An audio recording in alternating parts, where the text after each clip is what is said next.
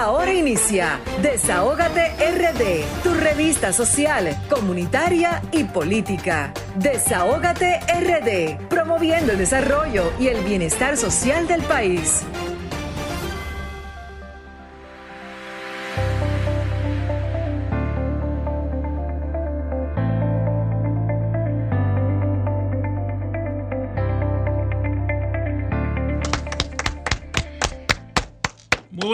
Damas y caballeros. Sean todos y todas bienvenidos y bienvenidas a su espacio Desahógate RD por Sol 106.5, la más interactiva.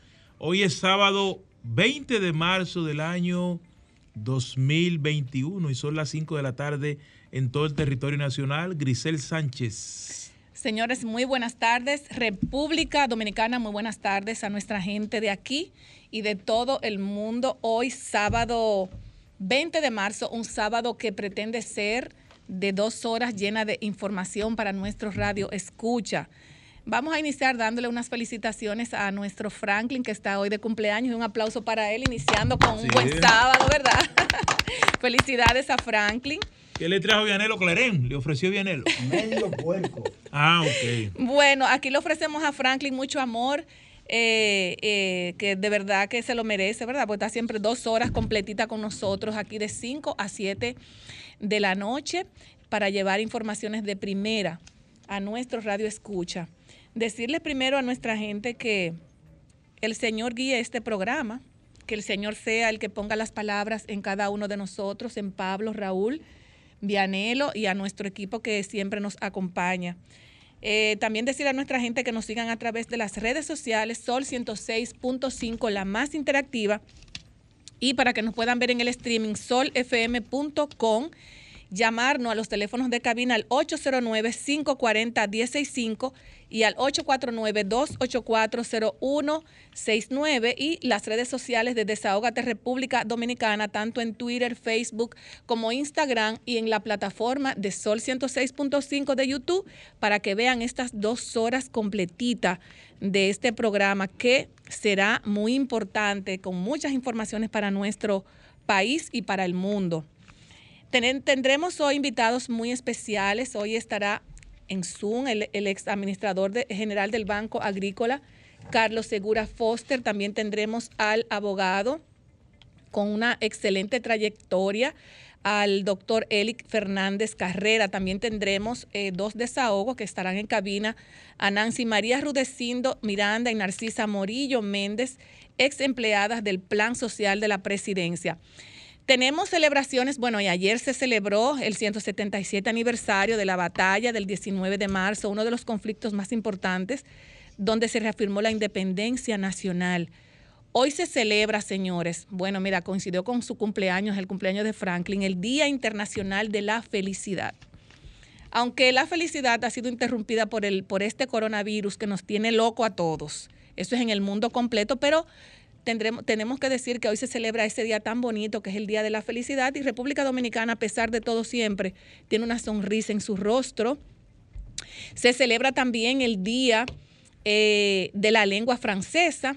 También se celebra el día, señores, ¿sabe de qué? El Día del Panadero.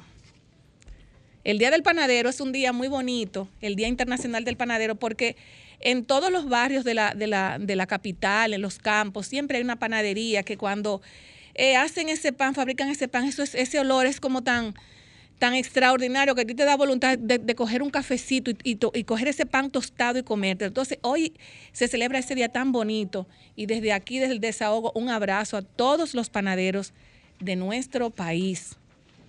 Eh, también tenemos, eh, déjame ver que tenemos aquí temas sumamente interesantes.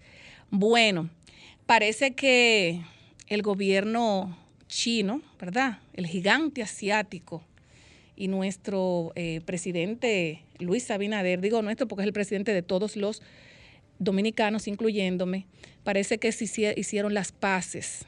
Hicieron las paces porque vimos que desde que el gobierno de Luis Abinader entró el año pasado, en agosto, hizo un poco de resistencia a las eh, relaciones que habían que se habían creado desde el año 2018, con, desde que estuvo el, presidente, el expresidente Danilo Medina, cuando se, cuando se firmaron los 18 acuerdos eh, tan importantes para nuestro país, y se vio un poquito rezagada esas relaciones entre China y República eh, Dominicana, donde incluso cuando nosotros eh, tuvimos un programa que hablamos mucho de de esas relaciones que afecta, afectaban realmente al país, porque lo que afecta a lo que afecta, unas relaciones que afecten al gobierno, pues afecta directamente a nuestro país. El pasado miércoles eh, llegaron al país un millón de dosis de vacuna CoronaVac,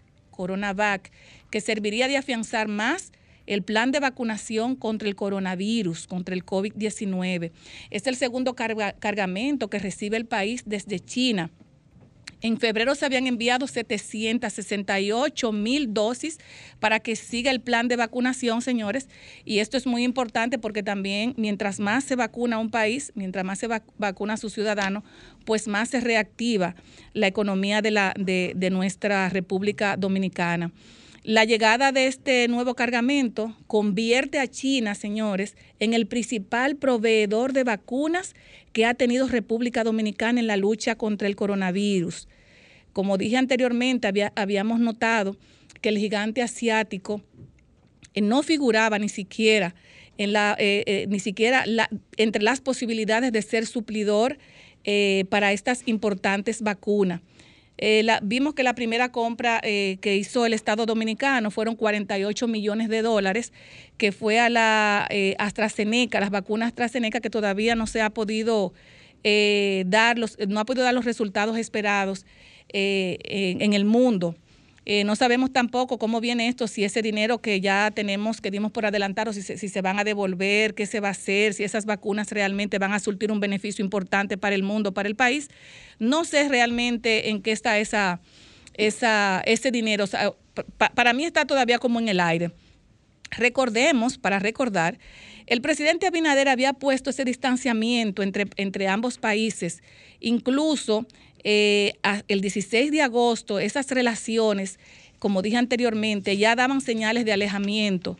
El, expresidente Danilo Medina, eh, cuando hizo estas relaciones eh, con el gigante asiático, había hecho un acercamiento sumamente importante y vimos cuando también el presidente, el expresidente Danilo Medina había asistido a este país y se hicieron muchos acuerdos importantes, dentro de los cuales estaba el turismo. El presidente Abinader, cuando se reunió en conversación con Wilson Center de Estados Unidos, una organización no partidista que se define como un foro de problemas globales, investigaciones independientes y diálogos abiertos, decía que las áreas estratégicas definidas por el gobierno eran los puertos, aeropuertos y las telecomunicaciones.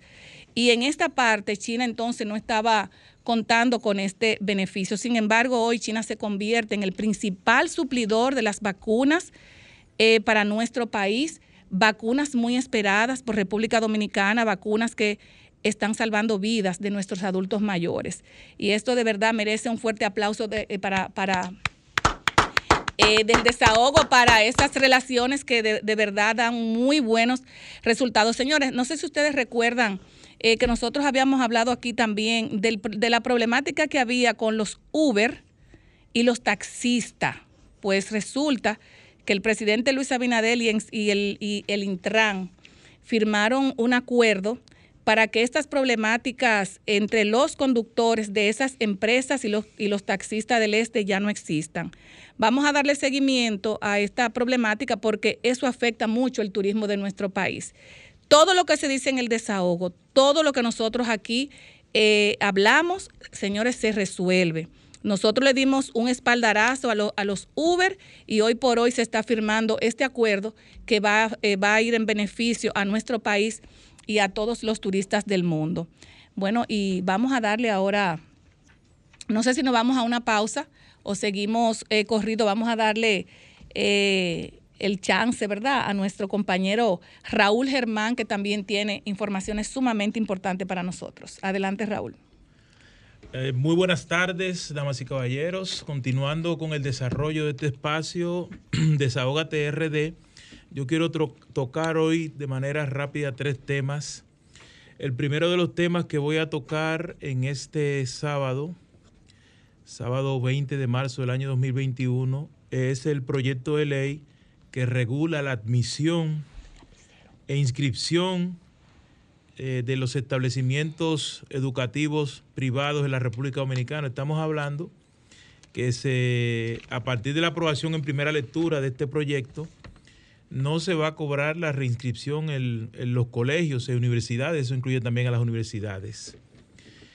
Esto obviamente no solamente va a atentar contra la calidad de la educación privada, porque lo consideramos un populismo y algo extemporáneo que no fue debatido ni discutido con la sociedad, independientemente de que los padres eh, que tenemos los hijos en los colegios, porque sabemos que la educación pública en la República Dominicana está muy lejos de, pensarse en la calidad, ¿por qué no vamos a estar de acuerdo con esto si te van a, te van a evitar que tú pagues más? Eso como que digan ahora mismo que tú no tienes que pagar cinco o seis meses de renta, todo el mundo se va a poner de acuerdo. Pero la dinámica económica no es esa y sobre todo cuando estamos hablando de la educación privada, que es la que mantiene los mejores números con relación a lo que nosotros representamos para el mundo educativo. Porque la educación pública en la República Dominicana es, como he dicho hasta ahora, un desastre de marca mayor. La gente estudia en los colegios porque eh, puede hacer ese esfuerzo, porque tiene un interés de que sus hijos se desarrollen en otro ambiente porque no es lo mismo mandar un hijo suyo a la Escuela República de Colombia que mandarlo, por ejemplo, a que, al Lux Mundi, por ejemplo, que no hay forma de que usted pueda pagar, un pobre o una clase media baja pueda pagar una inscripción en ese colegio. Pero eso es libre. Ese colegio tiene una serie de parámetros, de cánones, que le permite dar, darle un servicio diferente a los padres. Por eso, los estudiantes que salen de esa institución, la mayoría estudian en Harvard y en Harvard hay que pagar medio millón de dólares por una maestría, por un doctorado. Y eso todo el mundo no lo sabe. Lo que sí tiene que existir siempre aquí es la gratuidad de la educación pública y cada día que sea mejor. Pero usted no le puede imponer un colegio de un barrio, en San Miguel de Manoguayá, donde yo vivo, el colegio La Escalerita. ¿Cómo le vamos a imponer ese colegio? esa camisa de fuerza en medio de esta crisis donde el 80 o 90% de los padres no están pagando las cuotas y retiraron a sus hijos de los colegios porque se quedaron sin trabajo. Es decir, en vez de motivar e incentivar la economía dominicana, lo que estamos haciendo es dañando un negocio particular que no es obligado usted estudiar en un colegio. Si el colegio de Juan Pablo no me conviene, yo me voy a otro colegio, porque para eso está la oferta y la demanda de los colegios.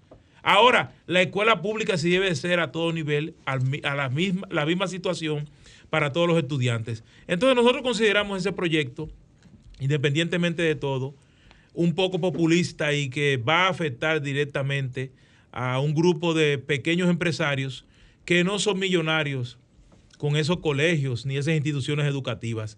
Eso es un tema que seguiremos ampliando en los próximos comentarios, pero queremos dejar plasmada esa idea. El otro tema es en el municipio de Santo Domingo Oeste, donde yo vivo, la Oficina Metropolitana de Servicios de Autobuses, a partir del 16 de agosto, fue asumida por Radamés González, quien fuera diputado por cuatro periodos, eh, Radamés González. Y eh, de un momento a otro un grupo de sectores, eh, muchos de ellos oscuros, que no están interesados en que haya transparencia en esa institución ni en ninguna institución del Estado, le han montado una campaña atroz, feroz, despiadada. dicen, por ejemplo, la ONSA tiene 20 asesores que cobran un millón de pesos y usted divide un millón de pesos entre 20, ¿cuánto le da? Y hay asesores hasta con 30 mil pesos. Muchos de ellos son de carrera, que no han sido sustituidos y otros han sido ratificados, para poner, para poner un ejemplo. Pero nadie ha dicho, por ejemplo, que la ONSA eh, que recibió Radamés tenía 60 autobuses y hoy tiene casi 400 autobuses. Pero nadie tampoco dice, hablando del tema de los desvinculados, que ya la ONSA dijo que tiene el dinero ahí disponible para pagar las prestaciones a todos los empleados. Y tampoco la gente dice que el nombramiento de Radamés González en Santo Domingo Oeste ha permitido que el 95% de los nombramientos sean de personas que viven, que consumen en Tucolmado, en Herrera, en Mano Guayabo, en San Miguel, en Las Palmas, en Nuevo, en Palavé, entre otras cosas. Eso tampoco no se dice. Nosotros como un periodista y residente en este municipio y conocemos la trayectoria de Radamés González, hacemos un comentario en la dirección de que Radamés no es ni un bandido, ni en la gestión de Radamés se han cometido actos contrarios a la ley. Y mucha de esa gente que hoy están hablando de la ONSA no la mencionaron en los últimos eh, periodos de Leonel Fernández, los 12 años de Leonel, los 4 de Hipólito ni los 8 de Danilo. Eso es lo que llama la atención de la gente que quiere luchar contra la corrupción, tomar un, un, espacio determinado de, de la historia para decir, vamos a estudiar esta partecita, pero no queremos estudiar el conglomerado y lamentablemente desde la ONSA asesinaron inclusive a una persona, un dirigente político, a Junior, que todo el mundo sabe que fue vilmente asesinado. Obviamente nosotros hemos dicho también que no creemos que Manuel Rivas tenga nada que ver con ese asesinato, porque yo también conozco a Manuel Rivas desde hace mucho tiempo. Y tendría que probármelo alguien a mí para decirme que el ingeniero Manuel Rivas fue que mandó a asesinar al ingeniero Junior. Ahora, lo asesinaron gente desde la 11, empleados de la 11 en esa nómina y todo lo demás y con vehículos de esa institución. Y nadie se ha preocupado por nada de eso. Pero hoy se le quiere hacer daño a un ser humano que hasta ahora, hasta el día de hoy, lo único que está haciendo es bien por el municipio. Y para finalizar, yo felicito a la Liga de Baloncesto del municipio de Santo Domingo Oeste, Libasado, porque hoy organizó el primer torneo de baloncesto U25 femenino. Señores, dedicado a la diputada Lady Bautista, que fue la diputada más votada en la República Dominicana, con 28.400 y pico de votos. Y reconoce a una joven del municipio de nacida y criada en Palabé, que a base de su sacrificio y su esfuerzo ha podido avanzar y ha avanzado tanto de que se convirtió en la diputada más votada de la República Dominicana y está haciendo una labor social eh, en niveles eh, poco conocidos en la anterioridad en el municipio de Santo Domingo Este, sobre todo ese trabajo que ella tiene en la zona de expansión. Y también como joven, que es una de las legisladoras más jóvenes que tiene este país, merece ese reconocimiento. Y enhorabuena que Agustín Matos, presidente de la Liga de Baloncesto de Santo Domingo Oeste, haya dedicado este torneo a Levi Bautista y haya reconocido a personalidades como la diputada Ana María Peña, a Scarlett Benzán, a Sujei Reyes, a Indira de Jesús y a la regidora también Digna Chávez. Eso vale mucho para nosotros los que vivimos allí, que sabemos que Agustín Matos ha eh, hecho esta selección de primero a quien dedique el torneo y luego a quienes reconoce allí en honor, en ocasión del Día Internacional de la Mujer, que fue este mes que fueron merecidísimos y todas las personalidades que allí asistieron, que pudieron notar, pudieron ver, al igual que yo, que hay una persona interesada porque en el municipio las señoritas, las adolescentes, en vez de estar envueltas en, en asuntos de colmadones, drogadicción, en vicios, estén practicando un deporte y eso debe ser respaldado por toda la sociedad, sobre todo lo que vivimos en el municipio Santo Domingo Oeste. Ahora pasamos a Vianelo Perdomo. Muchas gracias, Raúl. Buenas tardes. Buenas tardes, Grisel, Pablo. Comenzar congratulando a Franklin en su cumpleaños. Y yo quiero iniciar mis comentarios con acompañando tres familias que esta semana perdieron seres queridos. Un abrazo solidario, muy solidario, para Mónica y Tania Báez, por el fallecimiento del ingeniero Manuel Báez, ex director del CEA, ex administrador del ingenio Barahona y gran amigo. Un hombre que, a pesar de pasar los últimos años de su vida afectado de un cáncer, nunca se desanimó, tanto que era uno de nuestros influencers en República Dominicana. Desde aquí también yo quiero mandar mi solidaridad al dirigente del Partido Reformista y del sector transporte, Mario Díaz, por la muerte de su hermano Emilio, Qué pena. que falleció ayer y que lo sepultaron hoy. Y en Puerto Plata, unirme a una familia que yo quiero demasiado, que es la familia del compañero y colega Esteban Sarita, que falleció esta semana. Esteban Sarita y yo compartimos en Radio Popular, yo desde la región sur, él desde la región del Cibao, y luego yo como director de prensa Radio Popular y él también desde el Cibao. Así que para Mayra, su esposa y sus hijos, mis condolencias desde acá. Señores, yo quiero eh, hacer un llamado a algunos funcionarios, sin citar nombres, porque por lo que yo veo en algunos estamentos del gobierno, hay un mínimo de 10 o 12 funcionarios entre ministros, directores, etcétera, que todavía creen que estamos en febrero o en marzo en la campaña electoral. Entonces ellos, cuando ejecutan una acción, culpable el gobierno que pasó. Cuando tienen cualquier cosa, culpable el gobierno que pasó. Señores, en Chile, por ejemplo, Chile es el, el país número 5 ahora mismo en administración de vacunas contra la COVID. ¿Y por qué ha pasado eso? Porque Chile se institucionalizó. Pero recordemos que Chile una vez seguramente un presidente, el diablo para el presidente que se fue, culpable de toda la vaina. Y Chile estaba jodido por eso. Entonces, nos puede pasar eso a nosotros. Si algunos funcionarios no aterrizan y se ponen lo que deben estar, vamos a solucionar las cosas. Por ejemplo, José Fran Peñaguaba hizo un llamado ayer al gobierno y a la oposición. No nos culpemos tanto vamos a unirnos, vamos a buscar soluciones a los problemas que tiene nuestro país. Y mira que José Fran Peñaguaba era un tigre roca izquierda, pero ese llamado que él hizo ayer, tres twitters repetidos, pidiendo que dejemos atrás la campaña y que nos dediquemos a buscar soluciones para conseguir las soluciones a los problemas que aún quedan en este país, tiene que ser unificado. Por ejemplo, a mí me llamó mucho la atención la, declaratoria de emergencia de San Juan de la Maguana y la región sur. A todos. ¿Por qué me llamó mucho la atención? Porque es verdad que entre las 10 provincias del sur están las nueve más pobres del país. Oiga, entre las 10 están las nueve más pobres del país. Pero ojo, tú vas a San Juan, desde que tuve el arco de triunfo de San Juan, tú, estás seguro que estás entrando a una ciudad que el pasado gobierno algo le hizo. Solo en el gobierno de Leonel Fernández, la carretera San Juan Barahona, o sea, San Juan Vallejuelo, El Capá, Cabeza de Toro, 22, Barahona, por arriba de la loma. Tú te coges 40 minutos de Barahona a San Juan. Eso lo hizo un gobierno del PLD, ¿me entiendes? Por ejemplo, los proyectos agroforestales te comienzan arriba donde San Juan empalma con Constanza y Jarabacoa y te terminan allá abajo por Guayabal. Entonces, y Guayabal pertenece a Aso, no a San Juan. el puente en la carretera que une a, Guayabal con Boechío. Oye, para tú ir antes de Boechío a Guayabal, tenía que dar la vuelta por el 15 de Aso. Cogía tres horas. Y ahora tú te ves en 48 minutos. Yo le he andado, ¿eh? Porque cuando yo voy a Barahona, yo no vengo por el 15, yo me subo por atrás, por Cabeza de Toro y el Capaz para salir a Vallejuelo para disfrutar esa montaña. ¿Qué le falta a la carretera Vallejuelo-San Juan? Eh, eh, Barahona San Juan, señalizarla.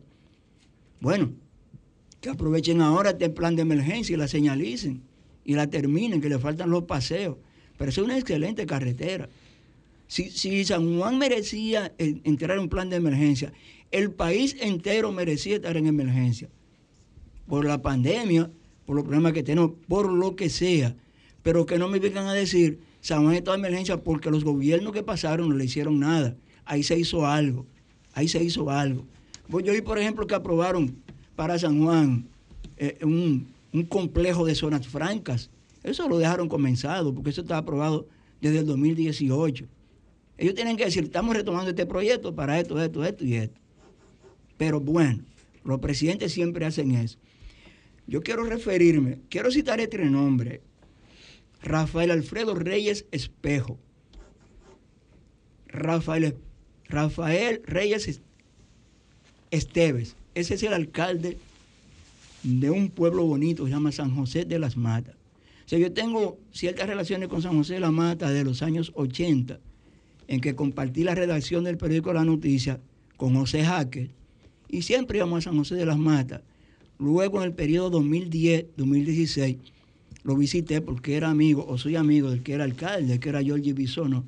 Entonces, en San José de la Mata hay un cementerio que tiene al lado un estadio de béisbol lindísimo y en el otro extremo una, una zona montañosa, un bosque, que es una, una cosa mágica, completamente mágica.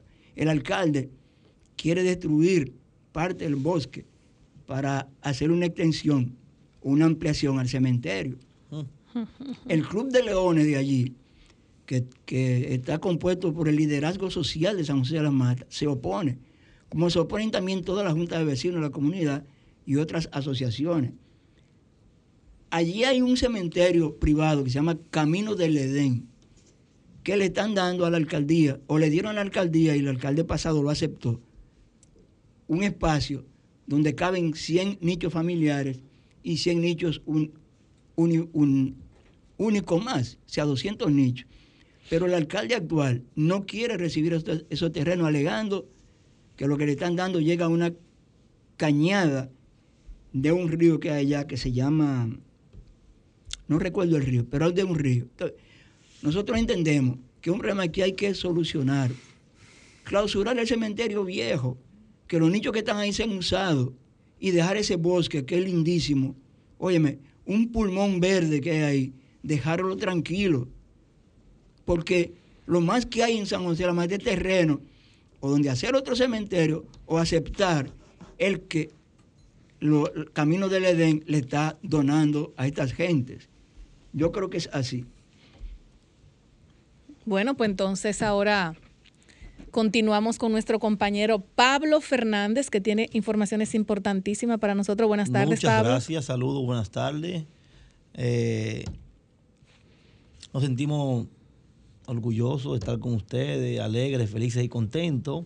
Un fin de semana más donde los combustibles no suben y eso es motivo de uno sentirse bien. El gobierno dice que está asumiendo el alza de los combustibles y gracias a Dios que este gobierno es consciente y lo está asumiendo, ¿verdad? Tenemos tres semanas que no suben los combustibles. Yo tengo varios temas que tocar. Primero es Policía Nacional. Yo quiero aprovechar la oportunidad que se nos brinda en este espacio para felicitar al director de la Policía Nacional, al licenciado Eduardo Sánchez, por un proyecto que le ha dado continuidad y que lo ha asumido como parte de su como parte suyo. El proyecto se llama Diálogos con la Comunidad. Eh, hace apenas horas estuvimos compartiendo con él en la comunidad, en el barrio Las Cañitas del Distrito Nacional. Y fue muy bonito la actividad y ya mucha esperanza a los barrios. Ellos hacen una dinámica diferente, invitan eh, a las autoridades competentes como ayuntamiento, la CAS, EDESTE, y se hace una mesa donde la comunidad puede conversar con el director de la policía y con esos funcionarios. Ya anteriormente ese programa se había, eh, había iniciado, pero se, se paró. En esa oportunidad se consiguieron cosas positivas para los barrios y lo que esperamos es que ahora se, siga continuando, se sigan consiguiendo cosas positivas también para los barrios. En el sector de la cañita eh, tuvimos la, suerte de ser uno de los primeros en ese proyecto y sí, creo que, que sí, que hay que aplaudir eso porque eso es una bonita iniciativa y yo creo que vamos avanzando en ese punto. Ahora lo que tenemos que esperar es que de lo que se pidió se consiga algo. Porque nadie tiene una varita mágica, como decían ellos, pero esperamos que de las 10 propuestas o los 10 solicitudes que se le hicieron esta mañana en la actividad, podamos conseguir por lo menos la mitad. Entonces aprovechamos estos micrófonos para darle las gracias por, por la participación, por tomarlo en cuenta y porque puso la cañita entonces en el listado. Eso es así. Eso en cuanto al jefe de la policía. También quiero hacer un llamado a la alcaldía del Distrito Nacional. Hay algo que se llama presupuesto participativo. A través del presupuesto participativo se construyen las pequeñas obras de las comunidades. Digo que son pequeñas obras porque hay otras obras que son ya macro, más grandes, y se coge mucha lucha. Pero a través de esa iniciativa, el presupuesto participativo, se pueden realizar pequeñas cositas en los barrios y hace años que hemos estado olvidados por eso lo que son los badenes, los filtrantes, aceras y contenes, a veces cambio de bombilla, eh, otra vez pequeña reparación a, los clubes y cosas así sencillas se consiguen a través del presupuesto participativo. Eso ha sido olvidado por la alcaldía anterior y lo que va de esta tampoco hemos sido beneficiados con eso. Entonces yo aprovecho la, la oportunidad para hacer un llamado a la, a la alcaldía, a sus incumbentes, que hay muchos que están ahí, que tienen conocimiento de eso, que es justo y necesario de que bajen al territorio, de que vayan a los barrios, de que escuchen a los dirigentes sociales para que les puedan resolver cositas que son sencillas, que se hacen con centavos.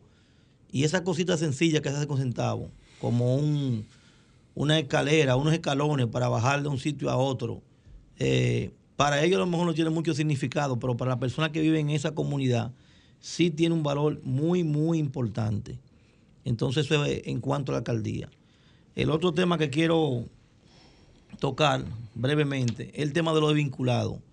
Seguimos con el problema de, las desvinculaciones y voy directamente a la casa.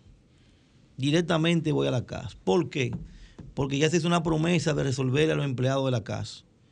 Y hasta el día de hoy, 20 de marzo, solamente se ha quedado en promesa. Yo sigo insistiendo y sigo haciéndole el llamado al director de la casa. Debe de resolver el problema que tiene con los vinculados. Son muchas personas que están esperando su dinerito y que en varias oportunidades se le ha dicho que se le va a entregar su dinerito. Está bueno para seguir castigando a esa gente. Ahora de repente tiene una nueva calificación.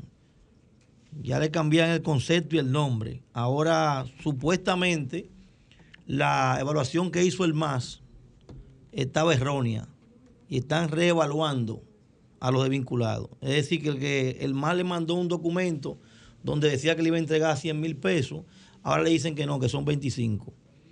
Y así sucesivamente. Entonces eso va a traer como consecuencia un grave problema en la casa. Y yo me imagino que así como en la casa, a lo mejor también ya hayan otras instituciones pensando lo mismo.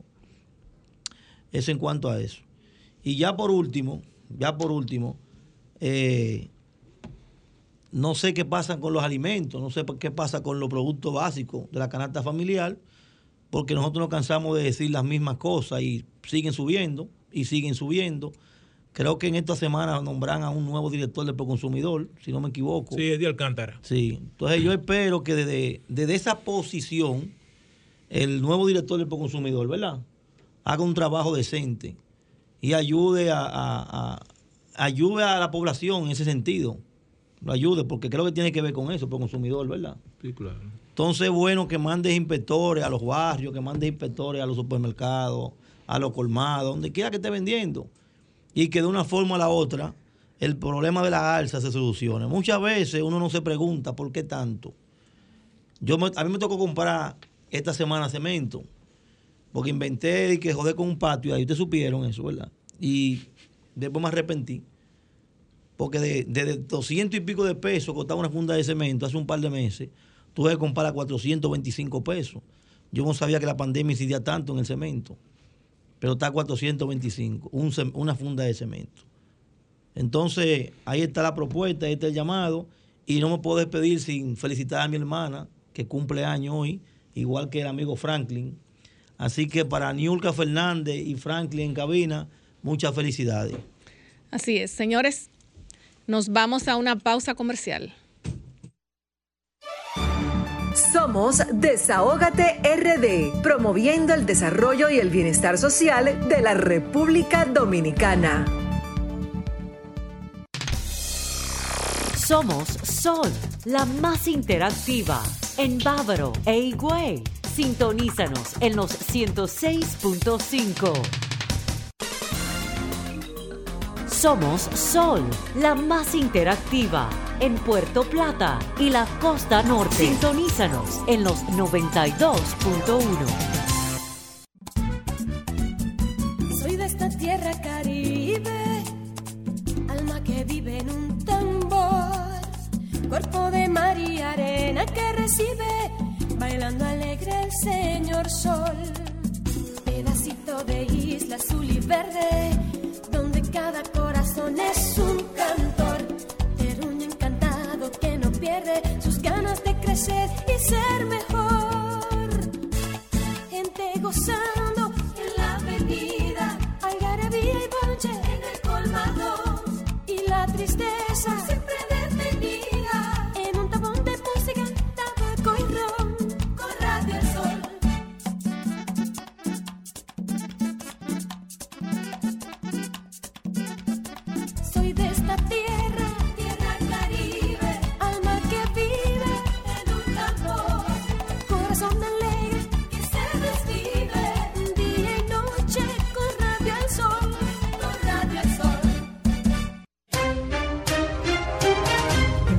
Desahógate RD, tu revista social, comunitaria y política. Nuevo para este sábado, importantísimo para nuestro país y ya con nuestro eh, amigo, el doctor Elic Fernández. Le decimos también que él es uno de los defensores de los desvinculados. Y nada, buenas tardes, Eli, ¿cómo estás? De verdad que para mí es grato, placer estar con ustedes en este programa. Y de verdad que yo soy fijo con ustedes. Yo soy fan de ustedes, lo escucho.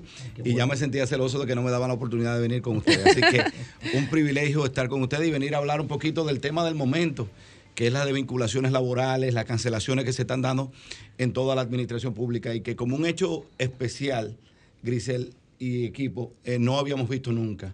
O sea, habíamos visto transición en todos los gobiernos y siempre se tenía la provisión de darle las prestaciones laborales. Eh, yo he dicho que esto es un acto criminal del gobierno de Luis Abinader y de ciertos funcionarios que se han querido erigir en jueces y partes del proceso. Y hoy hemos venido a discutir con ustedes todas esas situaciones.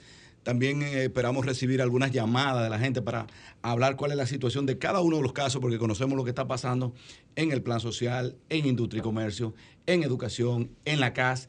Hay casos muy emblemáticos como el caso de la Lotería Nacional que me gustaría dilucidar con ustedes, donde el famoso director de esa institución dice que tiene los cheques pero no lo va a entregar porque él, él ha determinado que todo eran botellas. Entonces todos esos temas me gustaría discutirlo con ustedes y todo el teleauditorio auditorio de ustedes que, que lo que le escuche y le ve.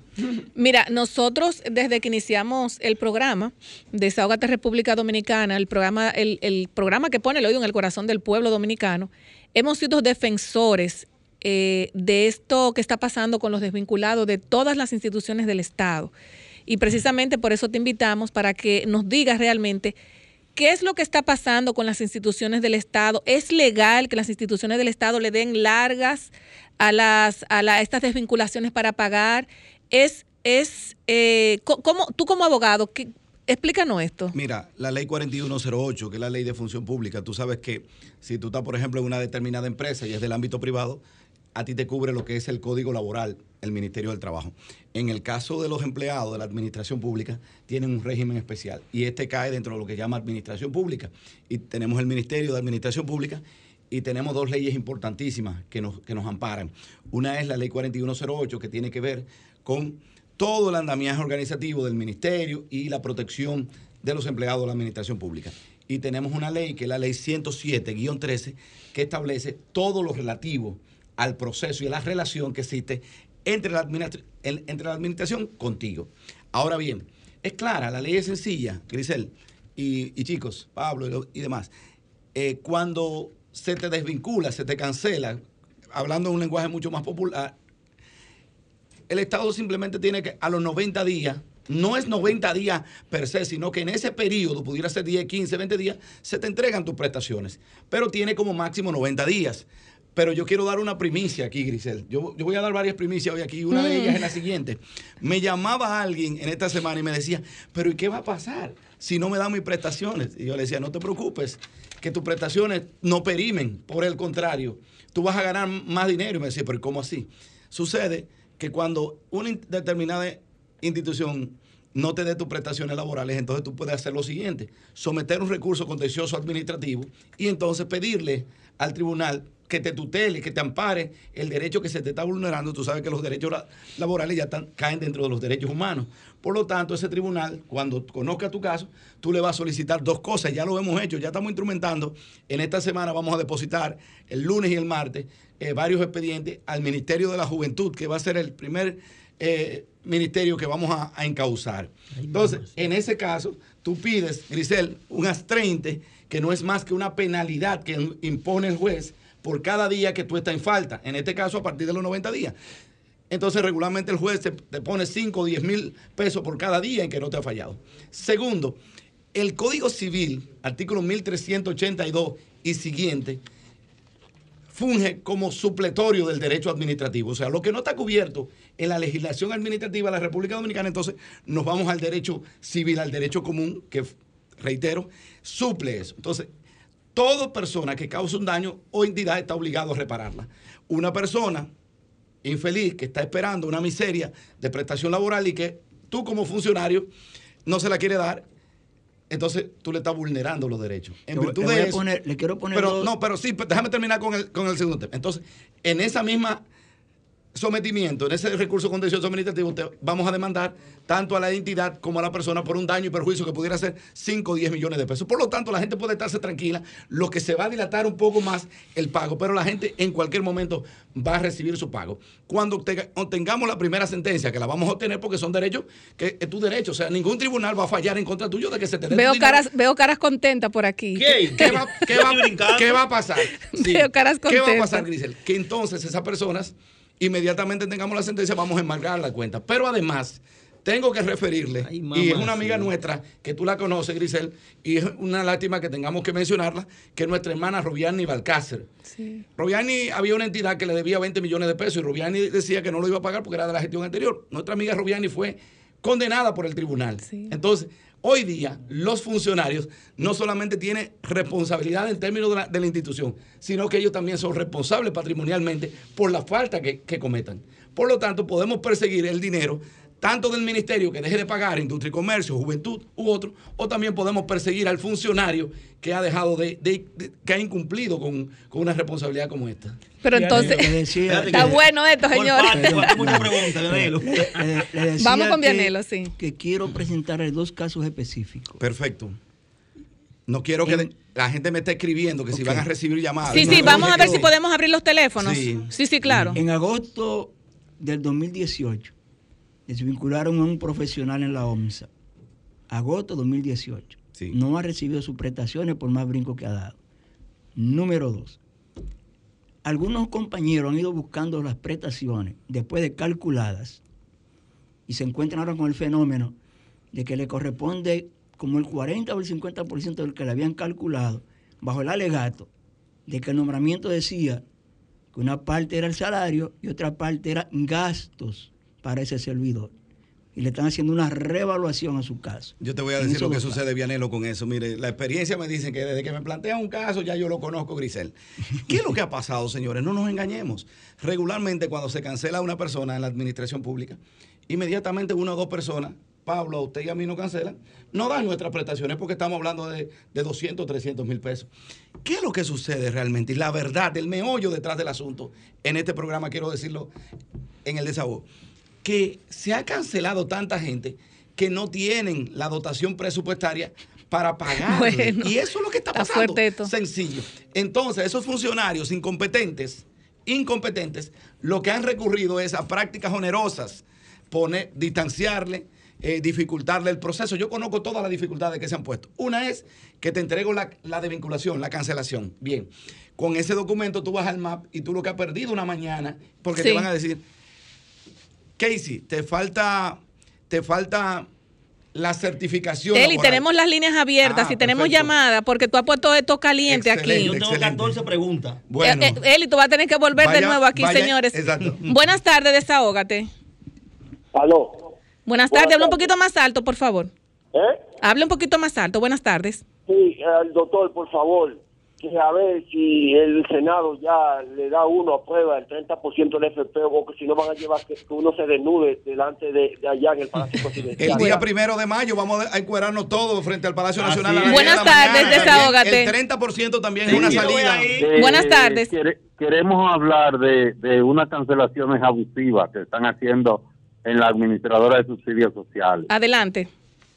Eh, mira, en mi caso particular, yo soy el delegado de la provincia San Juan. Espérate, en Y el me- caso de la administradora de subsidios sociales también hay otros casos especiales. ¿Qué otra vagabundería, Grisel, que se está dando? Y es lo siguiente, Mira, como- que como personas soy- que están, por ejemplo, en la carrera administrativa, como no te Quede- pueden quédese- desvincular- quédese en la línea, Sí, quédese. No, porque es importante el caso. En esa institución ya estamos apoderados y estamos con la, con la, con la esposa de Pacheco ahí. En esta semana vamos a tener una reunión con él porque se está dando una arbitrariedad. Como la ley te protege y tú estás en la carrera administrativa, no te puedo desvincular. Pero tampoco te puedo degradar el sueldo, pero tampoco te puedo bajar de categoría. Ay, y Dios están mío. haciendo las tres cosas. Yo conozco gente de San Juan que te lo trasladan para Montecristi. Dime. Ese soy yo. Entonces- ese soy yo, el de San Juan. Ese soy yo. Oye, oye eso. Ah, ok. Mira, pero nada más no es mi caso, San Juan. No, no he dicho que sea su caso. Conozco miles de que casos. es el secretario de Asua San y Juan de Ocoa Montecristi. también. Mira cuál es la situación mía. A mí, como no me pueden cancelar, entonces me trasladan y gasto todos los días aproximadamente 1.900 pesos para cumplir con mi trabajo. Más sin embargo, el sueldo no me da para eso. Gracias. Es decir, Quédate en línea la para explicarte lo la que vamos a hacer contigo. opción que me dan, y la única opción que me dan es que renuncie para que pierda mis prestaciones. Entonces, yo, yo no sé hasta dónde que vamos a llegar. Nosotros lo hemos denunciado a la institución, le hemos dicho los trabajos que estamos pasando y no ha habido forma de que no, porque lo que le pedimos es que nos desvinculen y que nos den, que rescindan del cargo, que la ley se lo da, la ley le da en el artículo 8 que... Eso no lo van a hacer porque tienen que darte que 20, pueden 25 millones de pesos y ellos no quieren beneficiarte. pero entonces me maltratan para que yo gaste todo el dinero y tenga que renunciar. Yo estoy gastando más de lo que gano, como, como Eso, 8 mil pesos más de lo que gano. Ok, ok. Sí, gracias. Gracias. En- En 10 segundos, porque yo sé hacer radio y televisión. Yo estoy en Tenemos, radio y- tenemos más. Sí, pero Sí. déjame contestarle en 10 segundos a él. Mira lo que sucede. Eh, tienes que iniciar una acción porque de verdad lo que te están llevando es al borde de la se- desesperación. Como no pueden, no pueden cancelarte, te trasladan para Montecristi o te trasladan para Dajabón, tú no poder cumplir con esa, con esa labor. Entonces, técnicamente tú o te cancelan por abandono o por renuncia. Por lo tanto, tú debes accionar legalmente y poner en auto y notificar inclusive a esa entidad que tú reconoces lo que ellos están haciendo contigo, para que quede constancia y cuando te desvinculen por cualquier falta, tú tienes ya un documento notarizado y, y abogado y notificado vía algo así a esa entidad para que y entonces el juez va a decir, pero es verdad, mire, él- ya él sabía lo que ustedes le estaban preparando. Buenas tardes, desahógate. Buenas tardes. Seguimos, buenas tardes.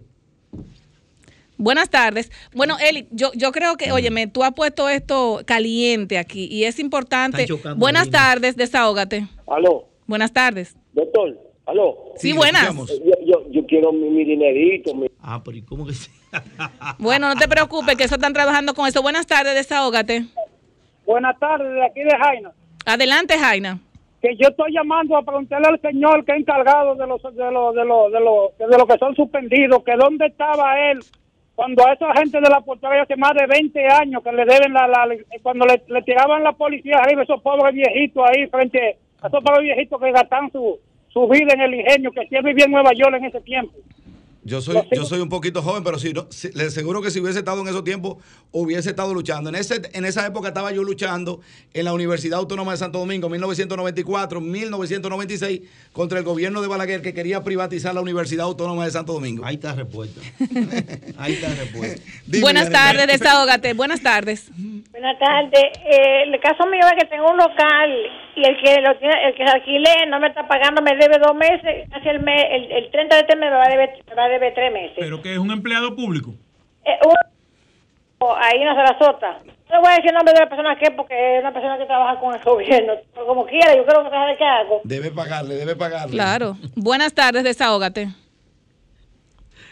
Buenas tardes. Aló, buenas, buenas tardes. Y cuando la gente se quede sin argumento, porque una cosa es, por ejemplo, si la gente que hace 20 años no se reclamó por la razón que sea, esto es un caso diferente. A mí nadie me puede acusar porque yo hoy quiero reclamar mis derechos.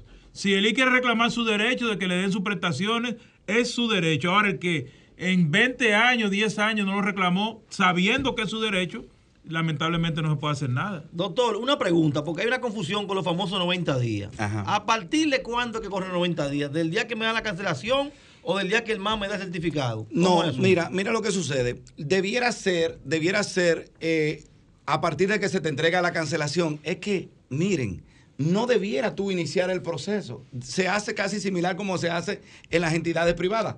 Si te cancelo, si te desvinculo, ya a partir de ese momento, la misma institución, hay un sistema que se llama el Reclasof.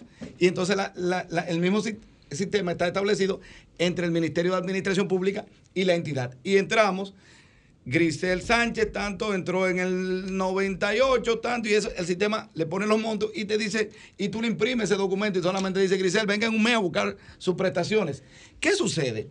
Que la idea ha sido poner Tenemos, te- tú has traído, hoy el teléfono está prendido. Buenas tardes, desahógate. Buenas tardes. Buenas tardes. Es que, es que están congestionadas, se se tumban una con Muy buenas tardes. Buenas tardes, desahógate. No.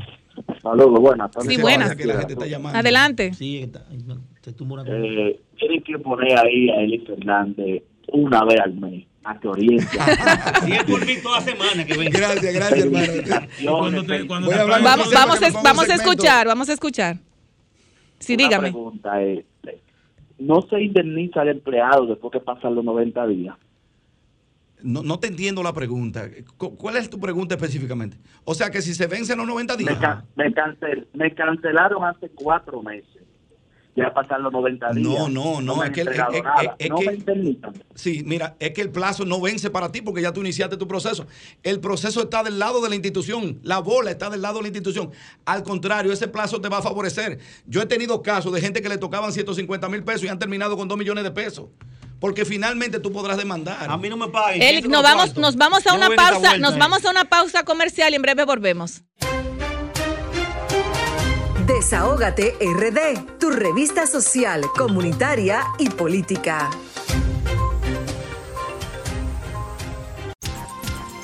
Somos Sol, la más interactiva en Santiago y el Cibao Central. Sintonízanos en los 92.1. Somos Sol, la más interactiva en Puerto Plata y la costa norte. Sintonízanos en los 92.1. Soy de esta tierra caribe, alma que vive en un tambor, cuerpo de mar arena que recibe, bailando alegre el señor sol, pedacito de isla azul y verde, donde cada corazón es un cantor, terruño encantado que no pierde sus ganas de crecer y ser mejor. Gente gozando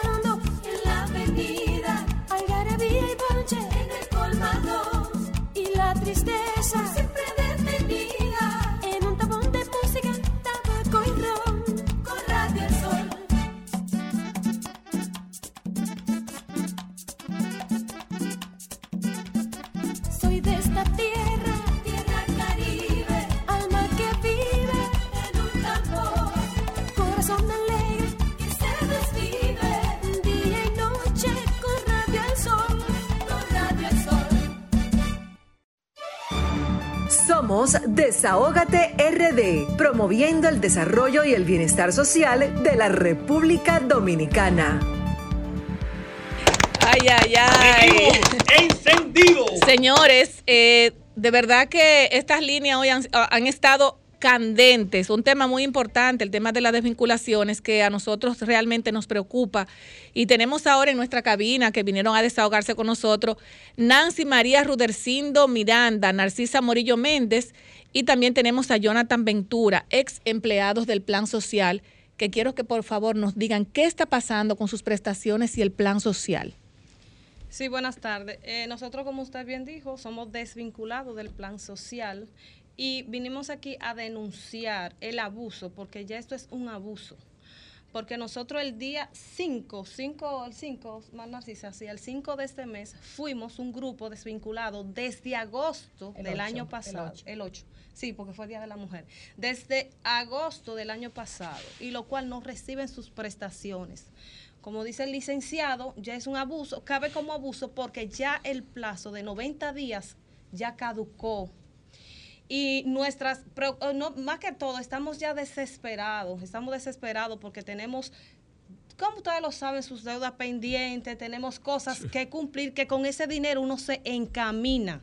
Entonces, el plan social, su directora general Yadira Enrique, ustedes pueden ir a nómina, a su nómina, y pueden hacer la comparación de lo que es eh, su aumento. O sea, ellos con nuestro presupuesto prácticamente se aumentan su sueldo y a nosotros, eh, a un lado, no. Nosotros nos, eh, que quede bien claro, no estamos exigiendo que nos repongan, no, solamente nuestras, nuestras presta- prestaciones laborales que por ley no corresponde, lo cual ellos están violando. Aparte de eso, cuando fuimos el día 8, eh, como ustedes vieron un video... Bochornoso, vi que le eh, cerraron las puertas. Eso, es un atentado porque todavía ustedes tienen un vínculo con la La institución. puerta, la- El vínculo de ustedes ¿No le han pagado? Cuando le, cuando le toquen, inclusive, la ley 100 la ley 107-3 establece que tienes cinco días la entidad para darte cualquier documento que te vincule. O sea que Y, aún- vi- y aún desvinculados son entidades de servicio público. Exacto. No pueden estar cerradas. Así es. Doña Narcisa, háblanos, eh, eh, eh, una de ustedes, ¿cuál es que tiene cáncer? Hay una persona que ustedes hablaron que tenía un problema de salud. Me gustaría que doña Narcisa nos hable de eso, por favor. Ok, ok. Esa es Arelis. Pégase más, pégase más del Le micrófono. llaman Arelis a esa. Buenas tardes. Sí. Eh, esa muchacha cogió cáncer en la institución, pasando trabajo. ¿Qué tiempo tenía ella? Grisel, yo no quiero que las cosas se queden Eh, en denuncia, perdone. Yo quiero que las cosas se queden concretas. Yo quiero eh, hoy mismo esos casos para que el lunes Claro, depositando la claro documentación. Porque esos casos de personas que están enfermas con cáncer, embarazadas con- o en licencia, la ley los protege. Por lo tanto, yo no quiero que nos quedemos en simple denuncia, porque eso es lo que quiere este programa. Que pasemos bueno. a los Así hechos es. y que ustedes hoy mismo, hoy mismo, no, no esperemos de que el lunes o el martes, ustedes me den la documentación y el lunes a las 10 de la mañana estamos notificando a la señora Yadir Enrique sobre la situación de esa señora o cualquier otro caso. E- Eso Y es lo hay que nosotros otro queremos, caso que sucedió en la accionar. Bueno, Es-. Cuéntenos, doña Narcisa. Entonces, ella tiene cáncer, eh, consiguió cáncer en la institución. Una, la, la desvincularon y no, Inhumano. sin, ¿cómo es? Sin tener, sin tener, ¿cómo decir? Justificación. Justificación para cancelarla. Una cosa que esa muchacha en una cocina colando café, haciendo de todo, ¿verdad? Para no tener conciencia siquiera con ella que consiguió el cáncer, esa muchacha perdió los cabellos también. Ahí lo echó, la, eh, es decir, la, entró de, de licencia médica, volvió y echó los cabellos y la metían siempre en la cocina. Wow. Otra Increíble. cosa, a mí me cancelaron. ¿Qué edad tiene usted ya? ¿Qué tiempo ¿Eh? de trabajo tenido usted? ya? 16, 19 años en, En la en las instituciones, como, ¿Y en las qué edad tiene usted? instituciones ¿Qué edad tiene sí, usted? públicas ¿Y de edad? y, y, y 16 años en No, el ¿qué plan edad de la? ¿Y de presidencia. edad cuánto? 64 años. Usted ven, eso es, una- eso es un acto eh, lesivo, inhumano. No, no puede la institución lo que debe hacer referir a- es al fondo común de la pensión de Hacienda, porque una persona con 64 No va a años que ya tiene 16 años Sí. cotizando, lo que debe ser referida y a, a- a Hacienda y el sistema de pensiones de Hacienda asume Automáticamente. Pensión como automática le sale. Otra cosa es, a mí yo no quiero que me, yo no quiero que me repongan. Yo lo que quiero es que nos paguen nuestro dinero, que nos pertenece. No es pidiendo. Usted sabe lo que es nosotros, supervisores de entrega, y el plan social a dormir a las 3 de la mañana para levantarse a las 3 y media, En medio de a las tormenta, de 4, catástrofe. para ir para las provincias. Sí. Eso era cuando, se- cuando, cuando existía el, el- el plan social. Funda casa por casa, subiendo loma, En los estados de emergencia ya se refiere. metiéndose en, eh, eh, en los estados de emergencia, cuando habían huracanes, metiéndose en los lodos. Dios Así que yo me acuerdo que yo me caí en una que salí con la ropa enlodada. Entonces, si ellos no tenían presupuesto Exacto. para cancelar a las personas, ¿por qué la cancelaron y no la dejaron para que estuvieran devengando un sueldo y no cancelarlo si ellos no tenían presupuesto? Entonces, yo lo que quiero que nos den nuestras prestaciones laborales. Ahí hay de licencia médica también, que cancelaron en licencias médicas. Hay un caso reciente. Hay un caso reciente que un caso de un reciente. chofer que cancelaron. Él estaba en licencia permanente. Permanente. Lo llamaron, lo, es, lo evaluaron. Dijeron que él estaba fuerte para trabajar. Wow. Y yo creo que no duró ni 75 tres años Y más de Oye, 20 años Ay, en la institución. y yo creo que no duró ni... que les enseñan. Oye, Ese es oye, reciente. Esos son los casos que se quedan en la denuncia. Este es no hacemos nada, Grisel. Y no duró. Tú, tú Oiga, sabes que nos vamos a darle seguimiento oiga, a y esto. no duró, yo creo que ni tres meses para cancelarlo. Para cancelarlo. Ellos lo llamaron con licencia permanente 25 años. porque yo no Dios mío. y lo Es cancelaron. un crimen de Es decir, humanidad. que no tienen conciencia, no tienen conciencia. Yo no sé qué gente son estas. ¿Qué le dicen ellos cuando ustedes llaman? ¿Qué les dicen? Algo tienen que ¿Qué decir. es lo que dicen? Que ellos dicen siempre que van a buscar dinero, que no tienen presupuesto. Exacto. Eso era lo que yo le Vámonos, decía. vámonos al caso, y vámonos dando- al, al- Y dando, como Varias cuando uno va allá, ellos siempre le dan una esperanza. Vámonos Le con Jonathan. Jonathan, ¿cómo Muy estás? buenas tardes. Mi nombre es Jonathan Ventura, es empleado del Plan Social de la Presidencia. Eh, prácticamente, yo tengo en la institución, yo entré el día primero de- del mes 6 hasta la actualidad. O sea, hasta el. Me cancelaron el 29 de septiembre. Y yo tengo alrededor como 16 años. Trabajando ya. Trabajando allá. Allá prácticamente yo era soporte técnico, eh, un sinnúmero de funciones. Apagafuego tú eras. De todo, yo era todólogo. Sí. Entonces, Es allá mismo, yo tuve un accidente donde prácticamente eh, tuve un accidente donde me pusieron unos tornillos ¿eh? y estando no así, estando esa así, consideración, nada. estando así, yo como que era iba y trabajaba y daba todo por el todo, todo, todo, todo por el todo. Yo tengo dos niños. En el caso tuyo no se pueden desvincular porque tú sufriste un accidente laboral, está protegido por leyes especiales. Tanto la administradora de riesgos laborales como esa entidad tienen que buscarte una salida juntándose las dos instituciones. Y lo más que te sale es que el plan social tramite al sistema de pensiones del Estado a través de Hacienda una, una, una pensión por discapacidad. O sea, el caso tuyo también desde el punto de vista legal hay que pelearlo. Pero me preocupa, Grisel, y hago un llamado aquí en el desahogo. La gente muchas veces se queda en denuncia. Nosotros estamos ofreciendo asesoría legal gratuita. Gratuita. Grisel sabe que yo no tengo necesidades en lo más elemental económica de que una gente tenga que darme mil o quinientos o dos mil pesos. Nosotros hemos asistido a aproximadamente cuatro mil ochocientas personas en mi oficina. Todo ha sido gratis. Hemos logrado la recuperación de más de 200 millones de pesos de prestaciones a la persona. Y nosotros hemos logrado aproximadamente eh, 800, 850 reposiciones de casos como ese, mujeres embarazadas con cáncer. Los casos más emblemáticos son los casos del Ministerio de Agricultura, donde está ahí pasando? cancelaron a los profesionales agropecuarios que estaban en la carrera administrativa, algo que es ilegal. O sea, por favor, la gente se quede en denuncia, no se queden en denuncia, porque estos funcionarios son inhumanos. Yo quiero Grisel- hay un caso en, en el educación. Ministerio de Educación que me están escribiendo y hay otro caso eh, que me dicen que la CAS pagará más de 250 No, millones de desvinculados e investiga hackeo a redes sociales. Eso es una irresponsabilidad. de la CAS. Eh, yo quiero hacer Es un así. llamado por este programa responsablemente. El señor Fellito Suberví es un irresponsable. El señor Fellito Suberví es un irresponsable. Cada que le anunciamos un- una jornada de protesta, él al otro día manda, manda una, una nota diciendo que va a pagar. O sea, inclusive ha llegado a comprar gente de los que estaban, de los líderes que estaban eh, conduciendo la- el, el proceso. Para que, de no hagan, para que no hagan protesta. Exactamente. Nancy, eh, eh, quiero que tú hagas un llamado, que, que tú Pero, le... o- una pregunta antes de eso. ¿Ustedes tienen todas las certificaciones en las manos? ¿O el IC Bueno, no necesita, el empleado? tengo- ellos ejemplo, tenemos, escúchame, inclusive tenemos el empleado que le pasa, no sé si el caso de ustedes, si a mí, por ejemplo, de una institución me desvinculan, pero no me entregan el documento, ¿en qué condición quedo yo? No me entregan Bueno, la carta de, bueno, de cancelación. Me gustaría que, que los muchachos del Plan Social y Grisel, me, Casey, si es tan amable, eh, un, un minuto para explicar. Eh, han utilizado una serie de subterfugios. Uno es decir que, por ejemplo, una persona era una botella. Error. Error. Tú como funcionario, ministro, director general, no puedes determinarlo. Si tú presupones que alguien era una botella, tú tienes que iniciar una acción contra esa persona. Entonces, en el tribunal, tú como entidad tienes que demostrar que esa persona, no como hace el administrador de la, de la lotería de manera responsable, que dice, yo tengo los cheques en mano, pero no lo voy a entregar. O sea, abusivo. Una, una cosa es lo que dicen ustedes.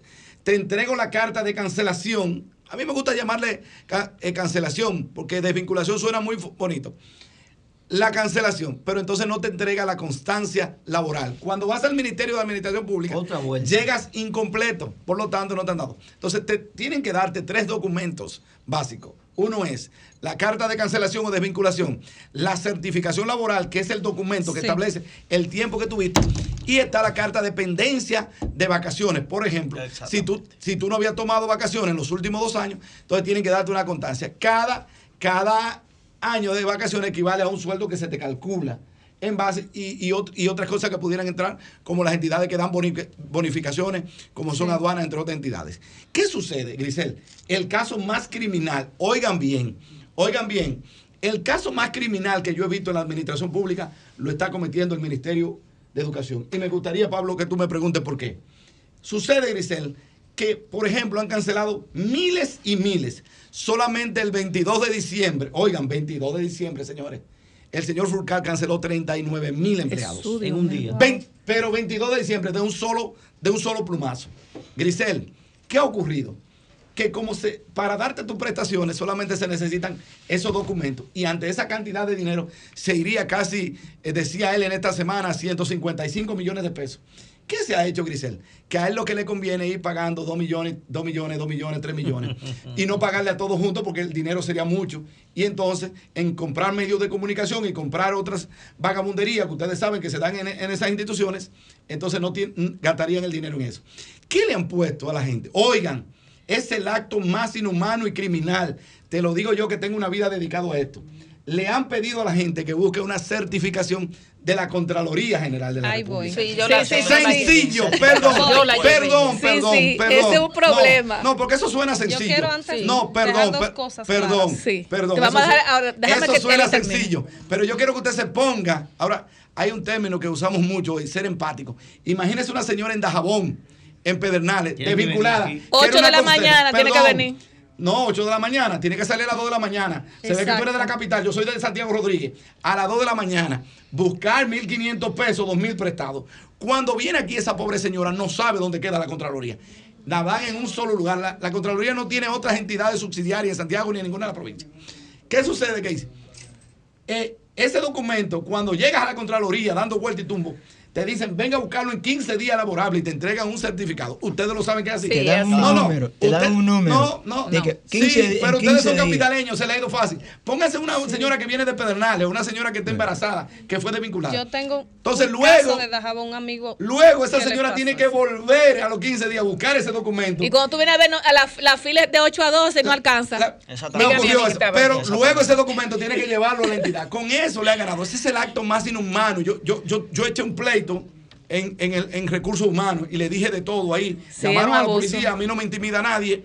Y yo le dije al señor ministro, y se lo dije por, por, por un hermano, por un programa eh, hermano de ustedes, El Sol de la Mañana, en esta semana. Es el acto más criminal e inhumano. Porque ellos pudieron establecer un mecanismo donde le mandaron Claro. un correo con una relación, mándenmelo la, la- la certifica- la certificación de, de este personal.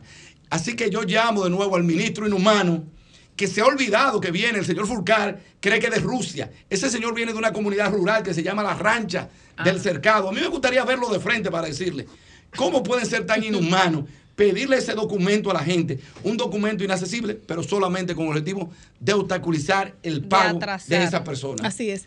Eh, nos vamos contigo, Nancy. Yo quiero. Para despedir. Exactamente. No, yo, Eh, tengo, voy a. yo tengo muchas preguntas y no me ha dado tiempo. a mí. Rápidamente voy a hacer un cosa. Nos en vamos a pausa luego.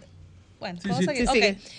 Yo, antes de nada, quiero dejarle un mensaje a, a la directora Yadira Enríquez, la encargada, la directora general del Plan Social.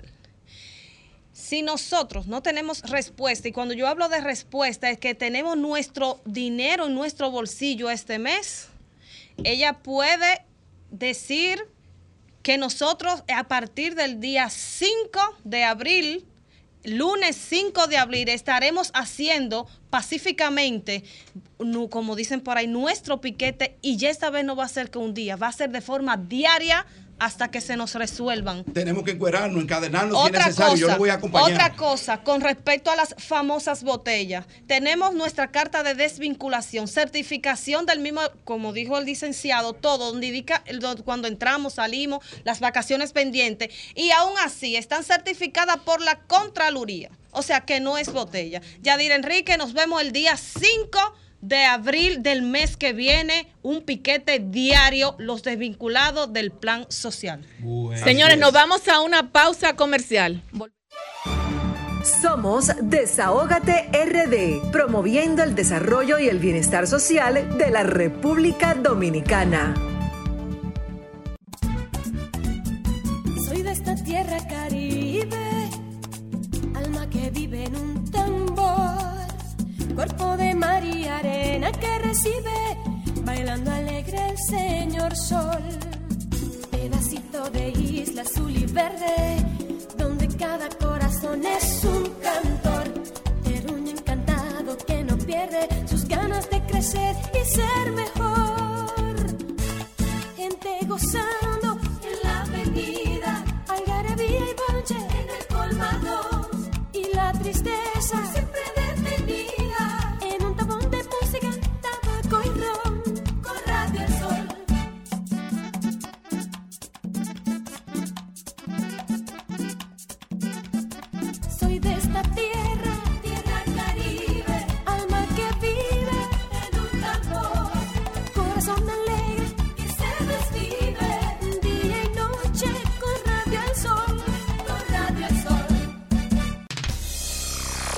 Somos Sol, la más interactiva en Bávaro e Higüey.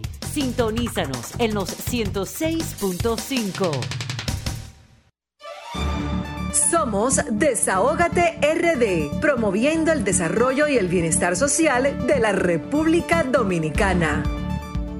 Señores, la cabina se quedó caliente con este tema de las desvinculaciones que no terminan no por me ahora. paguen ya, yo no quiero que me paguen. Tenemos, tenemos ya a, nuestro amigo, a nuestro amigo Foster ya. Carlos Segura Foster. El que sabe Buenas tardes. Buenas tardes, joven. ¿Cómo le va? Se escucha un poco bajito, don Carlos. Y Vianelo, ¿no está ahí? Claro, claro, claro, claro, Vianelo lo te espera por minuto. Que me compueblano. Así mismo es, Así así, es. mismo es. Bueno, vamos a tener a nuestro próximo ¿Me escucha invitado. mejor ahora? Sí, se escucha Claro, bien. Sí, claro, se escucha claro. perfectamente. Vamos a tener a nuestro próximo invitado, a nuestro querido amigo, don Carlos Segura Foster. Es No debieron cortar el tema caliente que tenían. Bueno, Gracias, Carlos. El cariño y el afecto de tu amigo Eli Fernández. Eh, Eli, bueno, un placer. es, administrador del Banco abrazo, Agrícola. Carlos. Y justamente, eh, Segura Foster, queremos establecer un, un parangón, si se quiere, o remembranza de la visita del presidente a San Juan de la Maguana, porque según lo dicho por el presidente, los datos que él maneja, ustedes ni desde el Banco Agrícola, ni desde el FEDA, ni de las visitas sorpresas, y creo que de ninguna institución No se hizo nada. no se hizo nada porque se declaró la provincia de San Juan en estado de emergencia y él anunció auto- ahí mismo unos 4 mil millones eh, fueron. Sí, pero más, más bien que, que- que Carlos nos diga, Carlos saludo en nombre de Palo Alto y Fundación, que Carlos nos diga si había necesidad de declarar el sur en emergencia.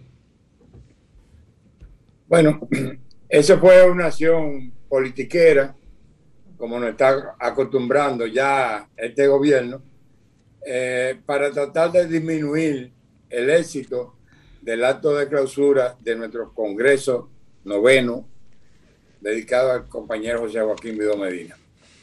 Y me apena mucho porque todo lo que se dijo responde totalmente a una situación equivocada. Decir que la pobreza en San Juan de la Maguana es 69% es faltada la verdad, porque ni siquiera en el sur entero es ese porcentaje. Ya se le han documentado cuál es la situación real. La pobreza en el sur lo que está es por encima entre el 20 y el 30% ahora mismo después de la pandemia. Había disminuido a cerca del 20% en la gestión de Danilo Medina. Pero en, en el caso que Eli conversó, que ellos hablan de invertir 4 mil millones de pesos. Bueno, yo le voy a decir a ustedes, en la gestión del gobierno de Danilo Medina, solamente a través del Banco Agrícola, en la provincia de San Juan y sus seis municipios, se invirtieron 5.200 millones de pesos en préstamos exclusivamente a, a la agropecuaria. Para que ustedes tengan una idea, lo que Danilo encontró en préstamo en el Banco Agrícola fue multiplicado por siete durante sus ocho años de gobierno. Vamos a decir, multiplicada por siete, estamos hablando que cada año incrementaba en un 100% lo que, lo, lo que en- se encontró del Banco Agrícola. Pero, eh, ¿qué vamos a decir? Hoy mismo acaba de poner otro huevo con relación al turismo. ¿Qué fue lo que puso? Otro huevo, porque un gobierno de poner huevos cuadrados todos los días. Hoy dijo que el turismo ya está restablecido, cuando todos los estudios dicen que no. Bueno, dice que marzo, que eh, ha superado ligeramente la mitad de mes, rompió récord. Bueno, pero no ha terminado y ya rompió récord. No se sabe cuál es el récord. Entonces, la realidad es que nosotros estamos viviendo una situación de un gobierno que ha demostrado una incapacidad que no hay nada que lo justifique más y que el mejor nombre que le ha conseguido la sociedad dominicana es que no saben gobernar. Y definitivamente no saben gobernar. En ninguno de los sectores han tenido acierto. Los desaciertos han creado mucha intranquilidad, han perdido totalmente la credibilidad y eso es lo que tiene la población hoy en día totalmente irritada.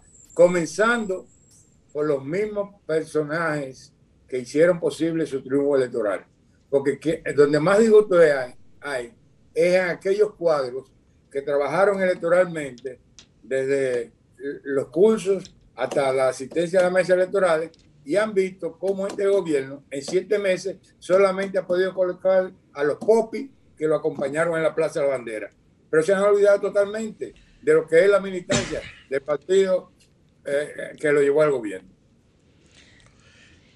Y entonces, hablando de la provincia de San Juan, donde se celebró el Consejo de, de, Ministros de, Gobierno, eh, ¿usted tiene ahí a mano algunas, algunas de las inversiones que hizo el gobierno, sobre todo en, el, en la parte agrícola? Porque tomando en cuenta que es el granero del sur. Bueno, ya le, ya le hablé del gran apoyo del Banco Agrícola.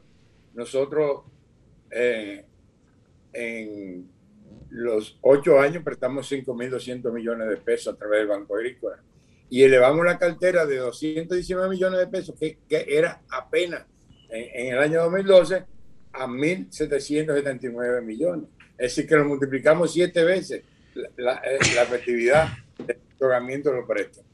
Si esa no se puede igualar jamás ni nunca, ojalá lo igualen y lo superen por el bien del país. Pero yo le voy a decir a ustedes una cosa. Y les voy a hablar con hechos que están sucediendo ahora mismo. Por ejemplo, acaban de recolectar una cosecha de habichuelas que ciertamente sembraron 30 mil tareas menos que en el último año de, de gestión de nosotros. Pero las condiciones del tiempo y la excelente calidad de la semilla que nosotros le dejamos en almacenes para que ellos pudieran hacer la siembra de fin de año, porque nosotros gobernamos hasta el, el 16 de agosto y la siembra comenzó en noviembre con la semilla que nosotros le dejamos. Esa semilla, primero, es por el esfuerzo que hizo el anterior gobierno de mejorar la genética en todos los sentidos, en, en las plantas y en los animales. En el caso de la habichuela, nosotros logramos una excelente calidad de la habichuela, pero además se le mantuvo la calidad por un año, porque en San Juan, entre las, cosas que hizo Danilo, fueron son, dos centros de secado. Y ahí están, ellos, ellos lo exhiben eh, cuando, están batiendo las habichuelas, esos, esos dos centros de, de secado, uno en Vallejuelo y uno en el kilómetro 11 de San Juan de la Habana, lo hizo Danilo Medina, juntamente con los equipos que hicieron la recolección esa calidad de la semilla no se hubiese logrado si no se le hubiesen dado las condiciones excelentes que se le dieron en esos cuartos refrigerados. Ahora mismo está sucediendo lo mismo. Hay una excelente producción de cebolla, pero también como consecuencia del esfuerzo que se venía. Nosotros acabamos de publicar ahora un estudio en donde se demuestra que la totalidad de los cultivos y de los renglones de la pecuaria crecieron de manera consecutiva durante los ocho años de gestión de Danilo Medina. Y logramos que en, los días fundamentales cultivos o, alimentos, nosotros nos convirtiéramos en autosuficientes.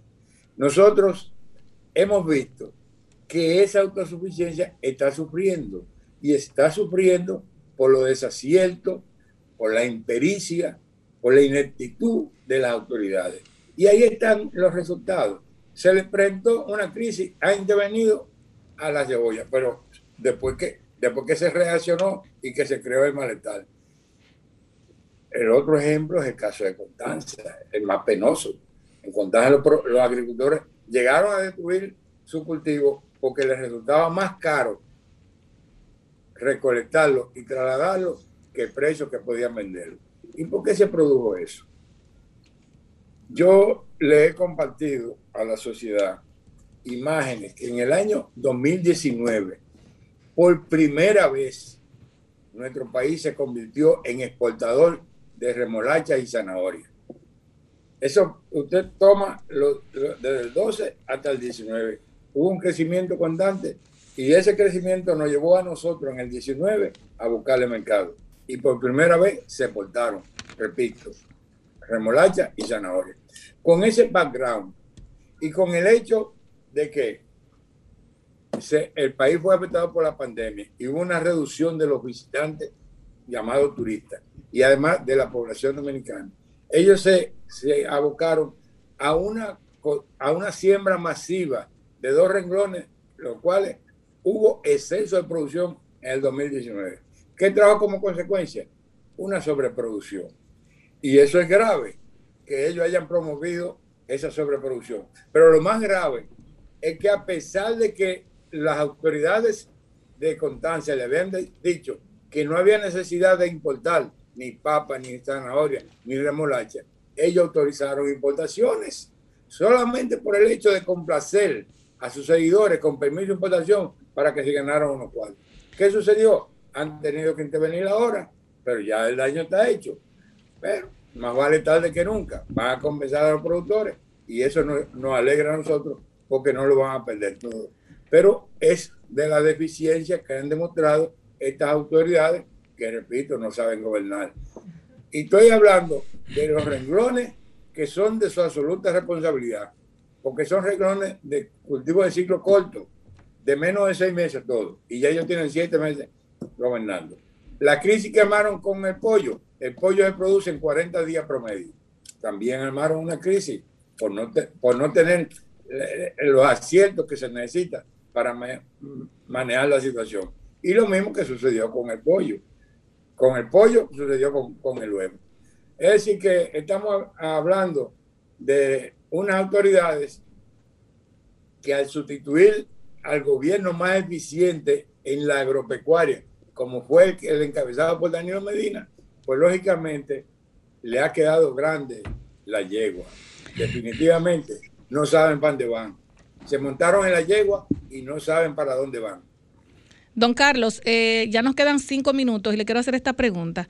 Los permisos de importación que han afectado mucho a los agricultores, eh, más la autodeficiencia que ha tenido, eh, por ejemplo, el Banco Agrícola, el Ministerio de, de Agricultura, si esto de seguir, ¿haz- ¿qué, ¿qué usted cree que podría pasar más adelante? Bueno, nosotros vemos con gran preocupación lo que es el futuro de nuestro país. Eh, por suerte, la naturaleza le ha sido favorable hasta ahora en algunos cultivos. Ahora mismo hay en desarrollo una muy buena cosecha de arroz, pero se armó la crisis a principios de año porque hubo retraso en el inicio de la siembra. Lo que debió hacerse en noviembre lo hicieron en diciembre y eso fue lo que produjo la escasez que tuvieron que aumentar. El arroz se mantuvo al mismo precio del 12 hasta el 19. Sin embargo, tan pronto llegaron al gobierno, el saco del arroz aumentó 500 pesos. Díganme lo que ellos digan, aumentó 500 pesos cada saco. Y pasó de 23, 24 pesos que era la libra a 30 pesos y en algunos lugares a 35 pesos. Así mismo. Esa es la realidad. Entonces, en, en el otro caso, el cultivo de la cebolla y la habichuela también gozaron. Y yo les voy a decir porque, porque aquí hubo un buen acopio de agua y se mejoraron sustancialmente de los canales y la capacidad de almacenamiento de agua de las presas. Por tanto, el agua para los cultivos estaba asegurada. ¿Qué faltaba? En el trópico, uno de los factores fundamentales para el aumento de la productividad de la gramínea, como es el caso del arroz, de los cereales en sentido general, es- necesitan horas sol por encima de las 10 horas. Y nuestro país, como consecuencia de que hemos tenido un año en el presente 2021 escaso de lluvia, escaso de nubes, pues han tenido unas condiciones de hora sol que ha permitido un desarrollo libre de plagas, de, de las alimañas que se producen generalmente por el exceso de humedad. Va a haber una buena productividad, con buen rendimiento por tarea para que se entienda perfectamente cómo lo lograron. En el caso de la habichuela, que a pesar de haber sembrado menos, van a producir más o menos la misma cantidad que se produjo en el año 2020. Bueno, muchísimas gracias. eh, Carlos Segura Foster es administrador Yo- del Banco yo- Agrícola por estos eh, estas declaraciones y poner en contexto eh, las informaciones agropecuarias como usted siempre lo hace. Díganos, don Carlos. Permítame, permítame expresarle un deseo. Claro. Han sido mucho que termine esta situación de pandemia. Ya yo felizmente tengo la primera dosis de vacuna, Excelente. tengo programada para la segunda y una de las cosas que más deseo es poder participar en vivo con ustedes. Amén, claro que sí, eso es. viene. Muchísimas gracias. Bye bye, nos vemos. Participación, darle un abrazo de afecto. Amén. Bye bye. Cuídese mucho. Buenas tardes. Gracias, gracias, buenas. Señores, si seguimos aquí en el desahogo, ahora vamos a abrir las líneas telefónicas de nuevo. Eh, darle las buenas tardes a mi querido Félix Castillo, que nos acompaña en cabina. Buenas tardes, Félix. Muy bien, Félix. Gracias por ¿Y se acompañarnos tiene acá. contabilizado cuánto es el número de desvinculados? Porque el MAP dijo, Elic, hablando del tema, que solamente habían recibido solicitudes para 35 mil. Señores, tenemos las líneas abiertas calientes. Buenas tardes, desahógate. Aló, buenas. Hello, buenas tardes. Desahógate. Hablo de San Pedro de Macorís. Adelante, San Pedro. Quiero decirle al señor Carlos que estaba ahí. que Estoy de acuerdo con lo que él dijo. Que ellos no saben gobernar. Es verdad. Porque la familia del presidente todavía no están presas por ladrones. ¿Sí o no? Ya te desahogaste, seguimos. ¿Y cómo que no están presos? ¿Y quiénes son los que están presos? Buenas tardes, desahógate. Bueno, Eli, una pre- yo tengo, no sé, tengo una pregunta que quiero. Excelente. El, el, el gobierno todavía no tiene, con todas estas desvinculaciones, un promedio, un presupuesto. Señores, tenemos otra llamada. Buenas tardes, desahógate. Seguimos, seguimos. Seguimos. ¿No Sí, tiene un buena. presupuesto? Oh, Aló, buenas tardes. Sí. Sí, del municipio de Uberger, el sur, profundo. Ese sí es bueno, ¿Cómo está Duvergé? Le están pagando las prestaciones 22 a la gente de, de Duvergé. Ese no necesita trabajar, ese hablando de una realidad. Oye, no tuvo ningún tipo de, de desperdicio. Que los proyectos agrarios que el gobierno pasado hizo en esta zona, esta es la hora que todos los días están, están importando morondrones en la comunidad de la Baitoa de Duvergé. Wow. Y es una realidad, porque las cosas que decirlas Exportando, como son. exportando. Y lo que dijo Vianero, Vianero Persón ahorita, que yo estoy loco por llamar para secundarlo, es una pura realidad. El sur por aquí, nuestra zona por aquí, hizo una, oye, del 2013 hasta, hasta 2020, nosotros hemos visto, hemos giro de más un 90%. La incapacidad agrícola, yo sé, yo, yo, yo condeno al ministro de Agricultura donde dijo que todo está sembrado, sembrado de qué y a dónde, porque las cosas que decirlas como son. Entonces, eh, oye, yo soy una persona que soy un interactivo que me duele mi zona.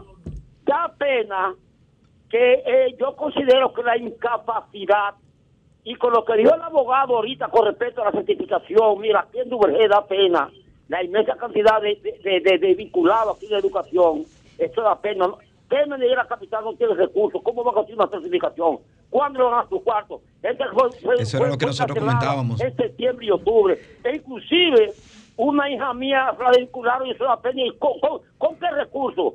Porque si va a la Contraloría, le pone un día, un día para que abandonen. Muchas gracias, mi amigo. Much- muchas gracias, Duvergé. Este Gracias. tuyo, llama siempre. Buenas tardes, desahógate. Aló. Buenas tardes. El 30% del FP. Vamos el día primero de mayo, encueramos todito, tranquilo ahí. Buenas tardes, desahógate. Sí, buenas. Sí, adelante. Mire, le habla Ramón García de Esperanza. Eh, yo soy una de las víctimas que está pasando la mil y una para cobrar sus prestaciones. ¿Cuál es tu caso? ¿Cuál es tu caso? Yo trabajé en el Centro Tecnológico Comunitario Esperanza, duré cuatro Ah, años. los CTC. Otra de las entidades ahí donde, donde no quieren pagarle las prestaciones laborales. Mira, como el caso de ustedes ya tienen más de 90 días, yo les sugiero que se pongan en contacto con nosotros y vamos a notificar a esa entidad y vamos a proceder legalmente para que el tribunal eh, contencioso administrativo pueda de- eh, definir y ustedes puedan demandar en, en daños y perjuicios y solicitarle un astrente por los días que han transcurrido posterior a los 90 días de la falta de pago. Vamos, vamos, a de dar el, vamos a dar el teléfono del desahogo de nuestra flota desahogo 849 284-0169 para pasarle el contacto del doctor Elic Fernández. 849-284-0169. Todos los desvinculados que se quieran comunicar con el doctor Fernández, por favor, eh, contáctenos al teléfono del desahogo. Doctor, una preguntita. Si el MA le entrega a usted una certificación con un numerito, 10 pesos, ¿cómo es posible que de repente ahora di que haga una reevaluación? No, el MAP, el MAP, el MAP debe ser el, el árbitro. Eh, Imagínate que el MAP es el equivalente en el sector privado del, el del Ministerio de Trabajo. Y cuando tú vas al Ministerio de Trabajo te da una certificación, eso no lo cambia nadie, un juez nada más. Y siempre a favor tuyo. ¿Oíste? En el caso del MAP, el MAP ha actuado de manera irresponsable, en contubernio. Y son capaces, tengo el caso de Yara, Yara Feli, ojalá no pueda llamar Yara, que nos está escuchando en este momento. Yara, sus prestaciones laborales son 1.500.000 pesos. Sí. Entonces, luego que INAPA encuentra que eso es mucho dinero, pero esa mujer que tiene 23 años en la administración pública. Entonces, lo encontró mucho. Las situaciones que se están dando son para escribir un libro. Piden al, MAP de nuevo que revoque. El MAP le devuelve tres veces el monto, no, 1.523.000 Oh, pesos. santo. Oye, increíble. Cuando, señores, esto, esto no es un gobierno de verdad. De verdad que esta gente no estaban preparados para gobernar. Yo lo digo responsablemente. Y a mí me gustaría tener una discusión académica en el sentido que quiera con, con Luis Abinader, para que él y yo de frente podamos debatir. Señores, oigan. Elic, tenemos Sí, una lista. pero Grisel, déjame darte este dato. Grisel, que esto es histórico. Te deben, Pablo, te deben un millón quinientos mil pesos y le están proponiendo acuerdos de pago en instituciones como está ocurriendo INAPA. Eso, eso no está contemplado en ninguna parte. No, no, no. Una, una barbaridad. Buenas tardes, desahógate. Natalie, doctor, cuando le cayeron a bombazo lagrimógenos a los viejos que fueron a reclamar su pensión en el palacio, ¿usted no vivía aquí en el país? Yo le pregunto, ¿usted no vivía aquí? No, él estudiaba en la ¿Cómo UAS en ese momento. No, pero que eso no tiene que ver con una cosa, no tiene que ver con la otra. Ya Raúl explicó ese caso. Tenemos más, eh, tenemos Está más. defendiendo Buenas eso, tardes, desahógate. Está defendiendo eso, que no le Él pagan tiene la un sueldito que le pagan para que, acá, ¿y para que Bueno, mira, eso. este programa, independientemente, este programa se caracteriza para, para defender y ser la voz de los que no tienen voz. Aquí le hemos, hemos hablado de que el gobierno debe prestar las, debe, debe pagar las prestaciones laborales y por eso tenemos aquí al doctor Elic Fernández para que pueda asistir a miles, a cientos de miles de personas que necesitan su, su dinerito hoy. El que llamó, que busque cuarto para que Cuando le paguen, esas trabajando. prestaciones, vamos a ser los primeros que vamos a aplaudir a todas las instituciones gubernamentales. Desde que lleno, paguen. Sigue, adelante, Eli, síguenos hay explicando. casos, eh, eh, yo no entiendo por qué Casey no nos apoyó con la imagen de, de la señora Julie Díaz, que te la envié. Eh, la señora Julie Díaz, el caso en IDECOP, una señora. Ustedes conocen el caso de Wendy Josefina. Tenemos muchos casos de gente que nos llame. Doctor, yo estoy desesperado. Yo estoy desesperado. ¿Qué yo voy a hacer? Y hay gente que se quiere encadenar, hay gente que quiere protestar. Y, y la gente me pregunta, ¿pero tú, tú apoyas eso? Digo yo, pero es que hay que ser empático. En el caso de la señora Wendy Josefina, Sí. que ustedes vieron que se desnudó. Muy triste ese caso Esa de señora Wendy. Grisel Sí. tenía cuatro meses que no pagaba Sí. cosas, tenía sus hijos, no, no tenía para darle de comer, pero son irresponsables. Inmediatamente hizo ese acto de Instaló una cafetería ella ya, o sea, un negocito, como inmediatamente le pagaron sus todos. 230. Doctor, ¿usted cree que, esto, 35 usted cree que pesos. una casualidad está pasando o es una línea que hay, doctor? No, lo que pasa es un tema presupuestario. O sea, te lo, te lo digo ahora No puede como conocedor una- de no- política no puede pública. ser una línea y yo los invito a que Bueno, el Senado tienen unos cheques guardados. a Alfredo Pacheco y a Eduardo Estrella en la Cámara de Diputados, en el Senado, que desvinculan y a los 10 días están los cheques ahí, Es se que los están así entregando. debe ser. El problema es que no han cancelado tanta gente. Por eso yo, yo escuchaba una, una cifra risible de que, que ustedes daban que decía el MAP. Señores, los desvinculados, lo que pasa es que no le están dando los documentos. ¿Cómo va todo? Ito Viso no, ha, de- ha desvinculado casi 15 mil personas de diversos programas de ese ministerio que ustedes saben que es muy grande. Pero solamente le dan la desvinculación y no le quiere entregar la, la- la constancia laboral. Entonces, dime, ¿cómo llegan al MAP? Por eso los casos no llegan al MAP, porque las mismas instituciones le están, en el caso de educación, ¿cómo van a llegar al MAP? ¿Cómo van a llegar si le están pidiendo, le están poniendo una traba desde la Contraloría General de la República? Y la Contraloría no tiene capacidad, me dijo la encargada de certificaciones, de dar todas esas certificaciones. Por eso cuando usted va le dice, ven en 15 días laborables. Y eso es una fila Y la Contraloría inhumana. Tiene, la tiene, tiene un banquito en el Sí, pero que eso nivel es una cosa terrible. En el parqueo, en el parqueo que lo que tienen. reciben Sí, sí, o sea, Inhumano, eso es algo, eso es algo que en estos tiempos de, de- de- de que la tecnología ya está a flor de piel, ¿cómo es que tienen dos personas en un parqueo la fila kilométrica de personas que he visto yo hasta con en silla de ruedas. no caben en ningún No, salón, o sea, Dios. lo tienen todo a- a- a- aglutinado. Entonces, ¿por qué no implementan? Pero lo peor, esas son gente que vienen de nuestros lugares Óyeme, más yo- recónditos. yo- yo el de otro día vi de Manzanillo, de Santiago Rodríguez, de Villa lo llevaron esta semana, el controlador no fue. ¿A cuál fue el No, no, fue un cambio que hubo. Lo trasladaron. Sí, sí, son funcionarios incapaces. Si había problema ahí, el contralor no sabía lo que tenía que hacer y entonces lo que hizo fue que Luis Abinader por no, por no, por no quitarlo, entonces lo que hizo fue un, lo mandó para tesorería que necesitaba una gente con menos capacidad, que ahí lo que firma es el libramiento y entonces eh, lo, lo cambiaron al contra, al que estaba en tesorería se lo llevaban para Contraloría y viceversa, el que estaba en Contraloría lo llevaron a tesorería porque estos, estos funcionarios están teniendo un ensayo en la administración pública. Seguimos. Doctor, el caso de 90 días me tiene preocupado. Señores, las líneas están abiertas. Llámenos al 809-540-1065 para que le pregunten todas las cosas que quieran al doctor Elic Fernández. Esos 90 días me tienen mareado porque hay una vuelta con esos 90 días. No. Los 90 días son después que me tengan la certificación del MAS o el día Lo que, pasa es que. Pablo está abajo, Los- los doctor. noven- Los 90 días deben ser Estoy legal. votado, doctor, del Pablo año está pasado. abajo, Usted doctor. sabe. Te estoy diciendo, Pablo, que en, en este caso de- no debiera, como decía Vianelo, tú ni iniciar el proceso. Las mismas entidades, hubo la directora de, de Relaciones Laborales del MAP, emitió una comunicación y dijo, las instituciones pueden hacerlo automáticamente a través del sistema que tiene Reclasoft y entra. Tú no debieras ir al MAP. Lo que pasa es que no tienen Que recursos. Es un tema presupuestario. no. No a es que no tienen dinero para pagar todas esas prestaciones. Y como eso no estaba contemplado en el presupuesto, no tuvieron la previsión, entonces habrá que tomar un, Pero un si no préstamo tenía- internacional Elic, para pagar sí, las. Elic, pero, de tanto eh, que hemos tomado con es- eso fue lo que te pregunté ahorita. O sea, el, el- las instituciones del gobierno, o sea, las instituciones gubernamentales, no, porque se supone que si yo soy el ministro de Educación, yo sé cuánto de vinculado tengo. Así es. Son 100 mil, 200 mil, medio millón. Eh, Contraloría, por ejemplo, sabe. Entonces, no se tiene un, un presupuesto total de cuánto es que se le deben a todos los desvinculados del país. Porque eso esa es la pregunta del siglo. O sea, porque se supone que debe, debe, cada institución debe saber cuánto desvinculado tiene. Este es un gobierno que ha estado funcionando. Eso es algo sencillo. Este es un gobierno que ha estado eh, financiándose con, con- con préstamos. Este es un eh, todo el mundo sabe que la economía está por el suelo producto de la pandemia. Entonces, este es un gobierno que se ha estado financiando con préstamos. Y como decía Carlos Segura Foster, vive de la mentira. El presidente acaba de anunciar en el día de ayer que ya la recuperación del turismo y todo el mundo nos quedamos. Cuando todos nosotros sabemos, la población sabe que, que está quebrada que está quebrado el, el sector turismo, que los hoteles están la mayoría cerrados. Y él dice que la recuperación ha sido exorbitante, inclusive anunció una cifra. Bueno, pero cuando tú vienes a ver, tal vez le están dando esos datos y él no sabe. Bueno, O sea, le están pasando datos erróneos y él tal vez cree en, esas, en esos ministros que le estén pasando esos datos. A mí me preocupa mucho, de verdad, como vemos la desesperación. Incluso vimos, creo que fue antes de ayer, alguien se tiró del puente. Digo, no estamos diciendo que también es por el asunto de culpa del gobierno, jamás. Pero eh, eh, vemos como la gente tiene una desesperación.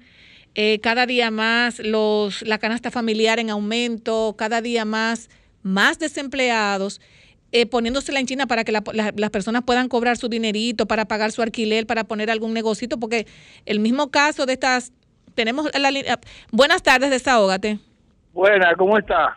Sí, buenas, adelante. ¿De dónde nos hablan? Le habla Teófilo Reyes de Santiago. Adelante, Teófilo. Mira, relacionado con las con la famosa desvinculaciones, que eso es una falsedad. Si no, yo estoy cancelado desde junio, o sea, yo tengo ya más de siete meses cancelado la Dirección General de Aduana. Yo ¿Y he qué le sido- dicen allá, violado mi derecho ya en varias ocasiones en aduana. Yo fui cancelado y luego reclamé y reclamé y después me ingresaron con el fin de una supuesta pensión y ahora me cancelaron y me dejaron sin respuesta. Cada vez que llamo me dice lo suyo está en proceso, lo suyo está en proceso, lo suyo está en proceso.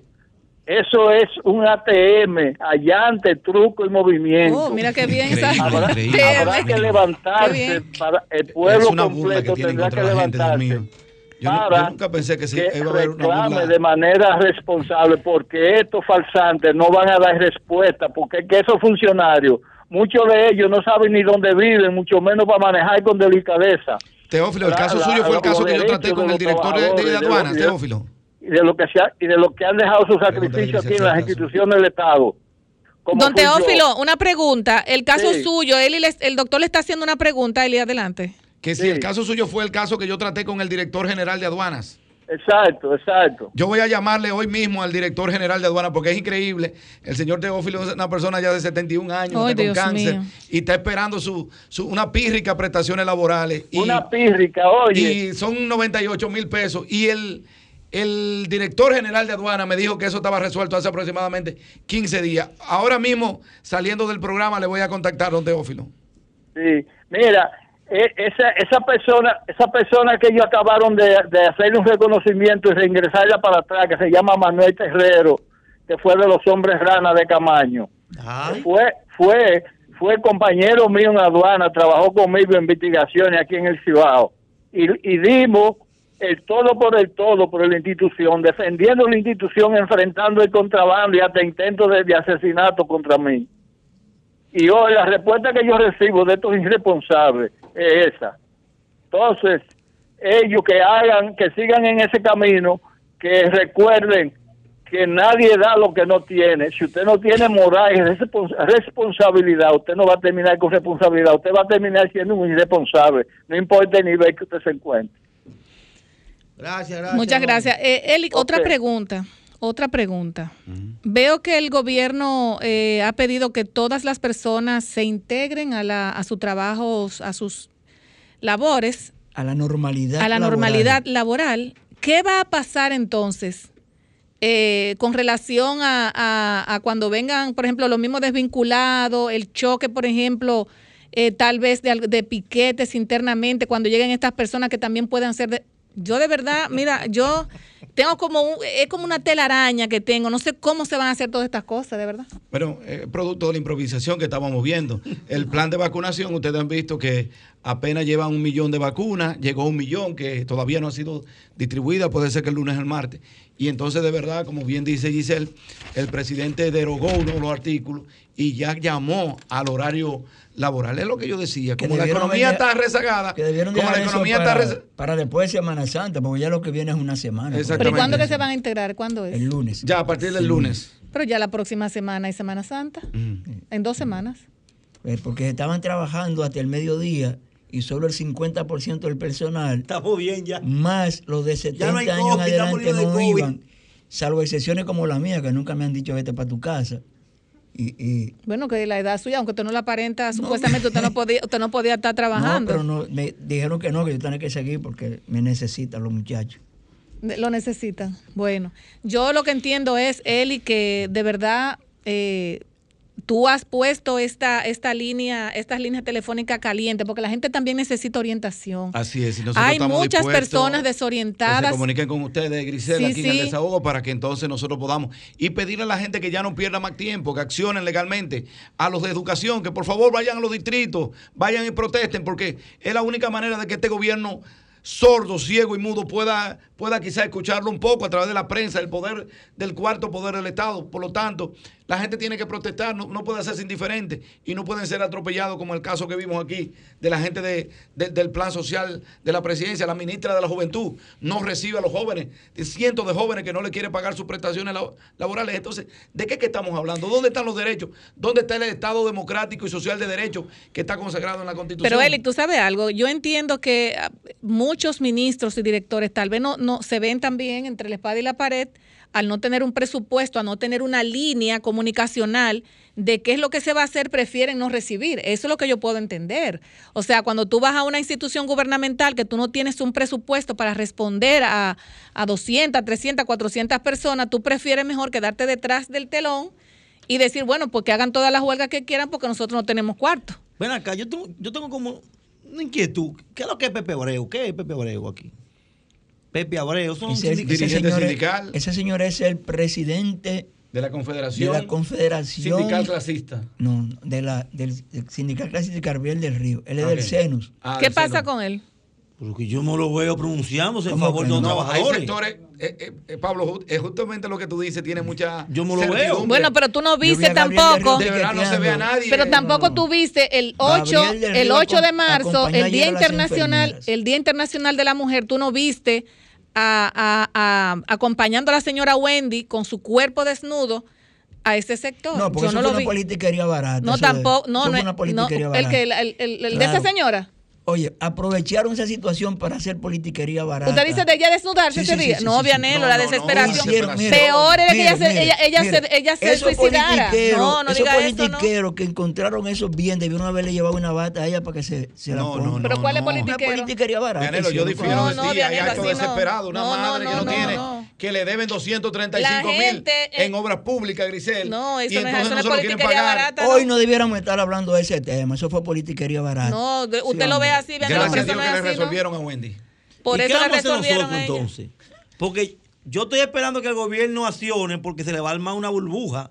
Es decir, tanta gente desvinculada. ¿Usted se imagina que aparezca alguien que quiera juntar ese grupo entero para una gran manifestación? El primero de mayo, ahí ya se están convocando, diversos sectores están convocando para el primero de mayo, que es el Día del Trabajo, el Palacio Nacional a las 10 de la mañana, y tú vas a escuchar en los próximos días sobre esa convocatoria, porque este gobierno tendrá que escuchar a alguien. Ahí no cabe toda esa gente.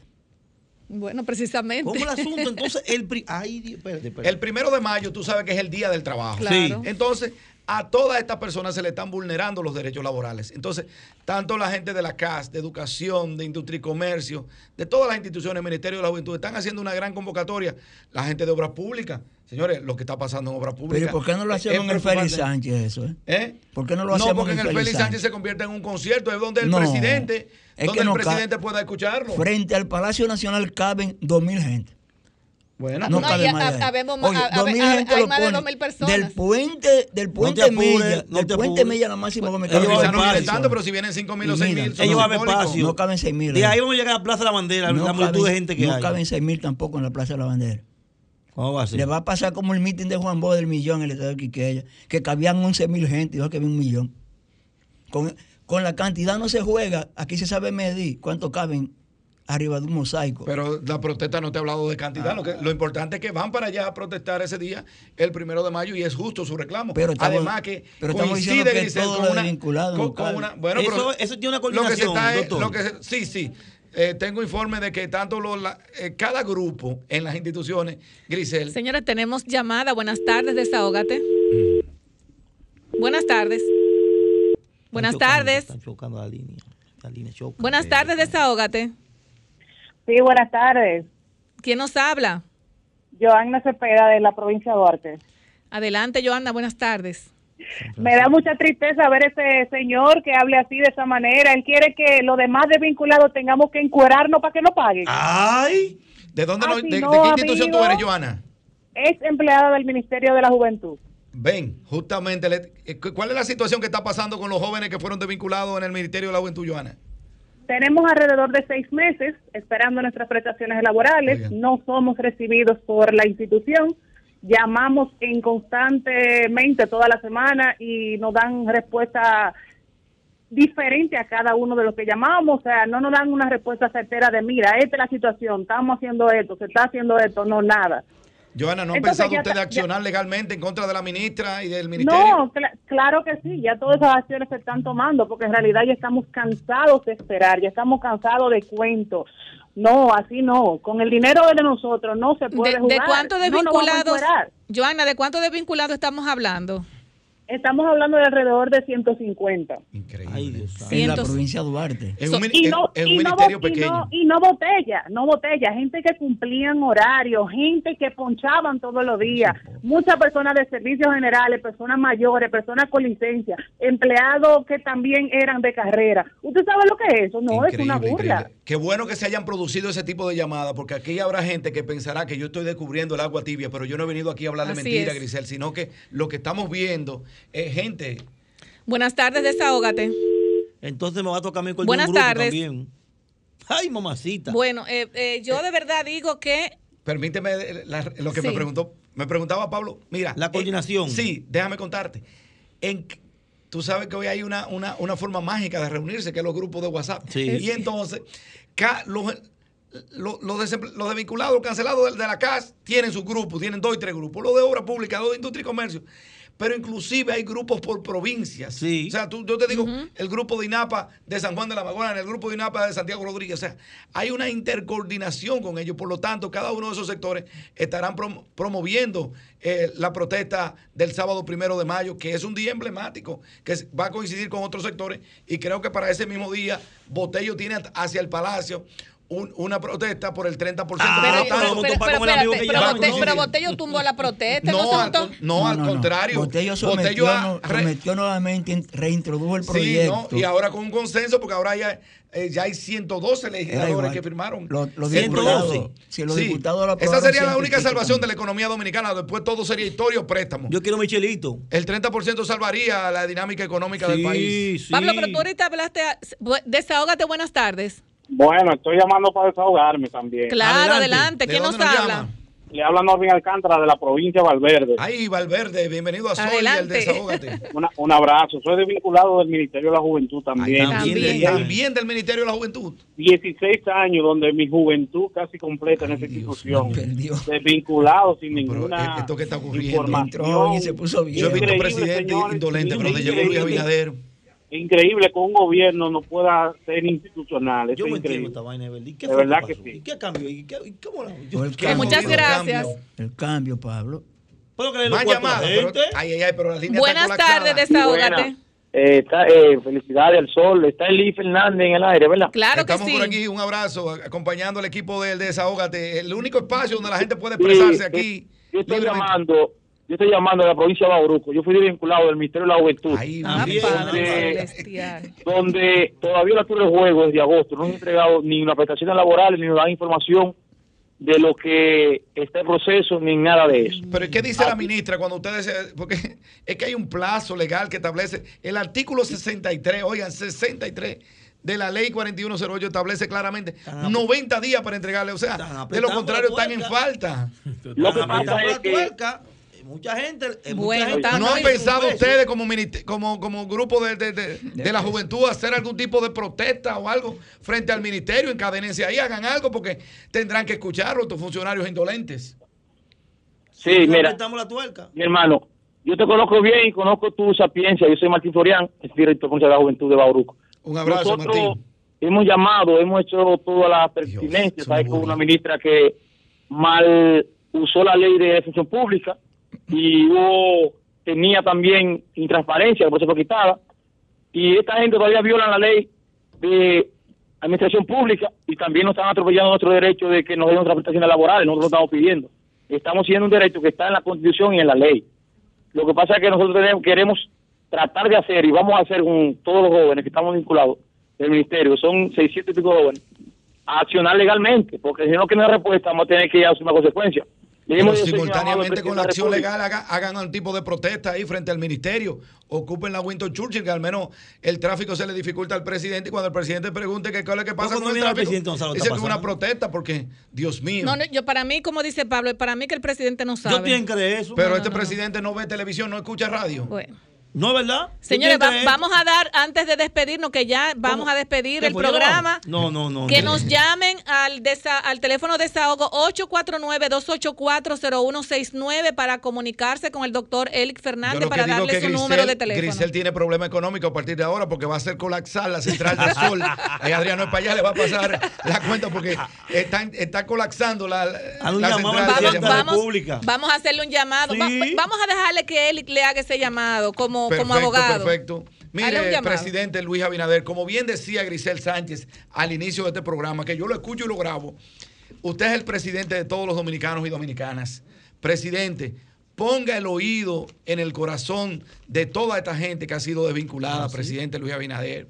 Usted es un hombre sensible, un hombre que conoce. Estamos en medio de una pandemia que tiene 15 meses este país cerrado, donde la gente no está produciendo muy poco. Y esta gente no le está solicitando la reposición.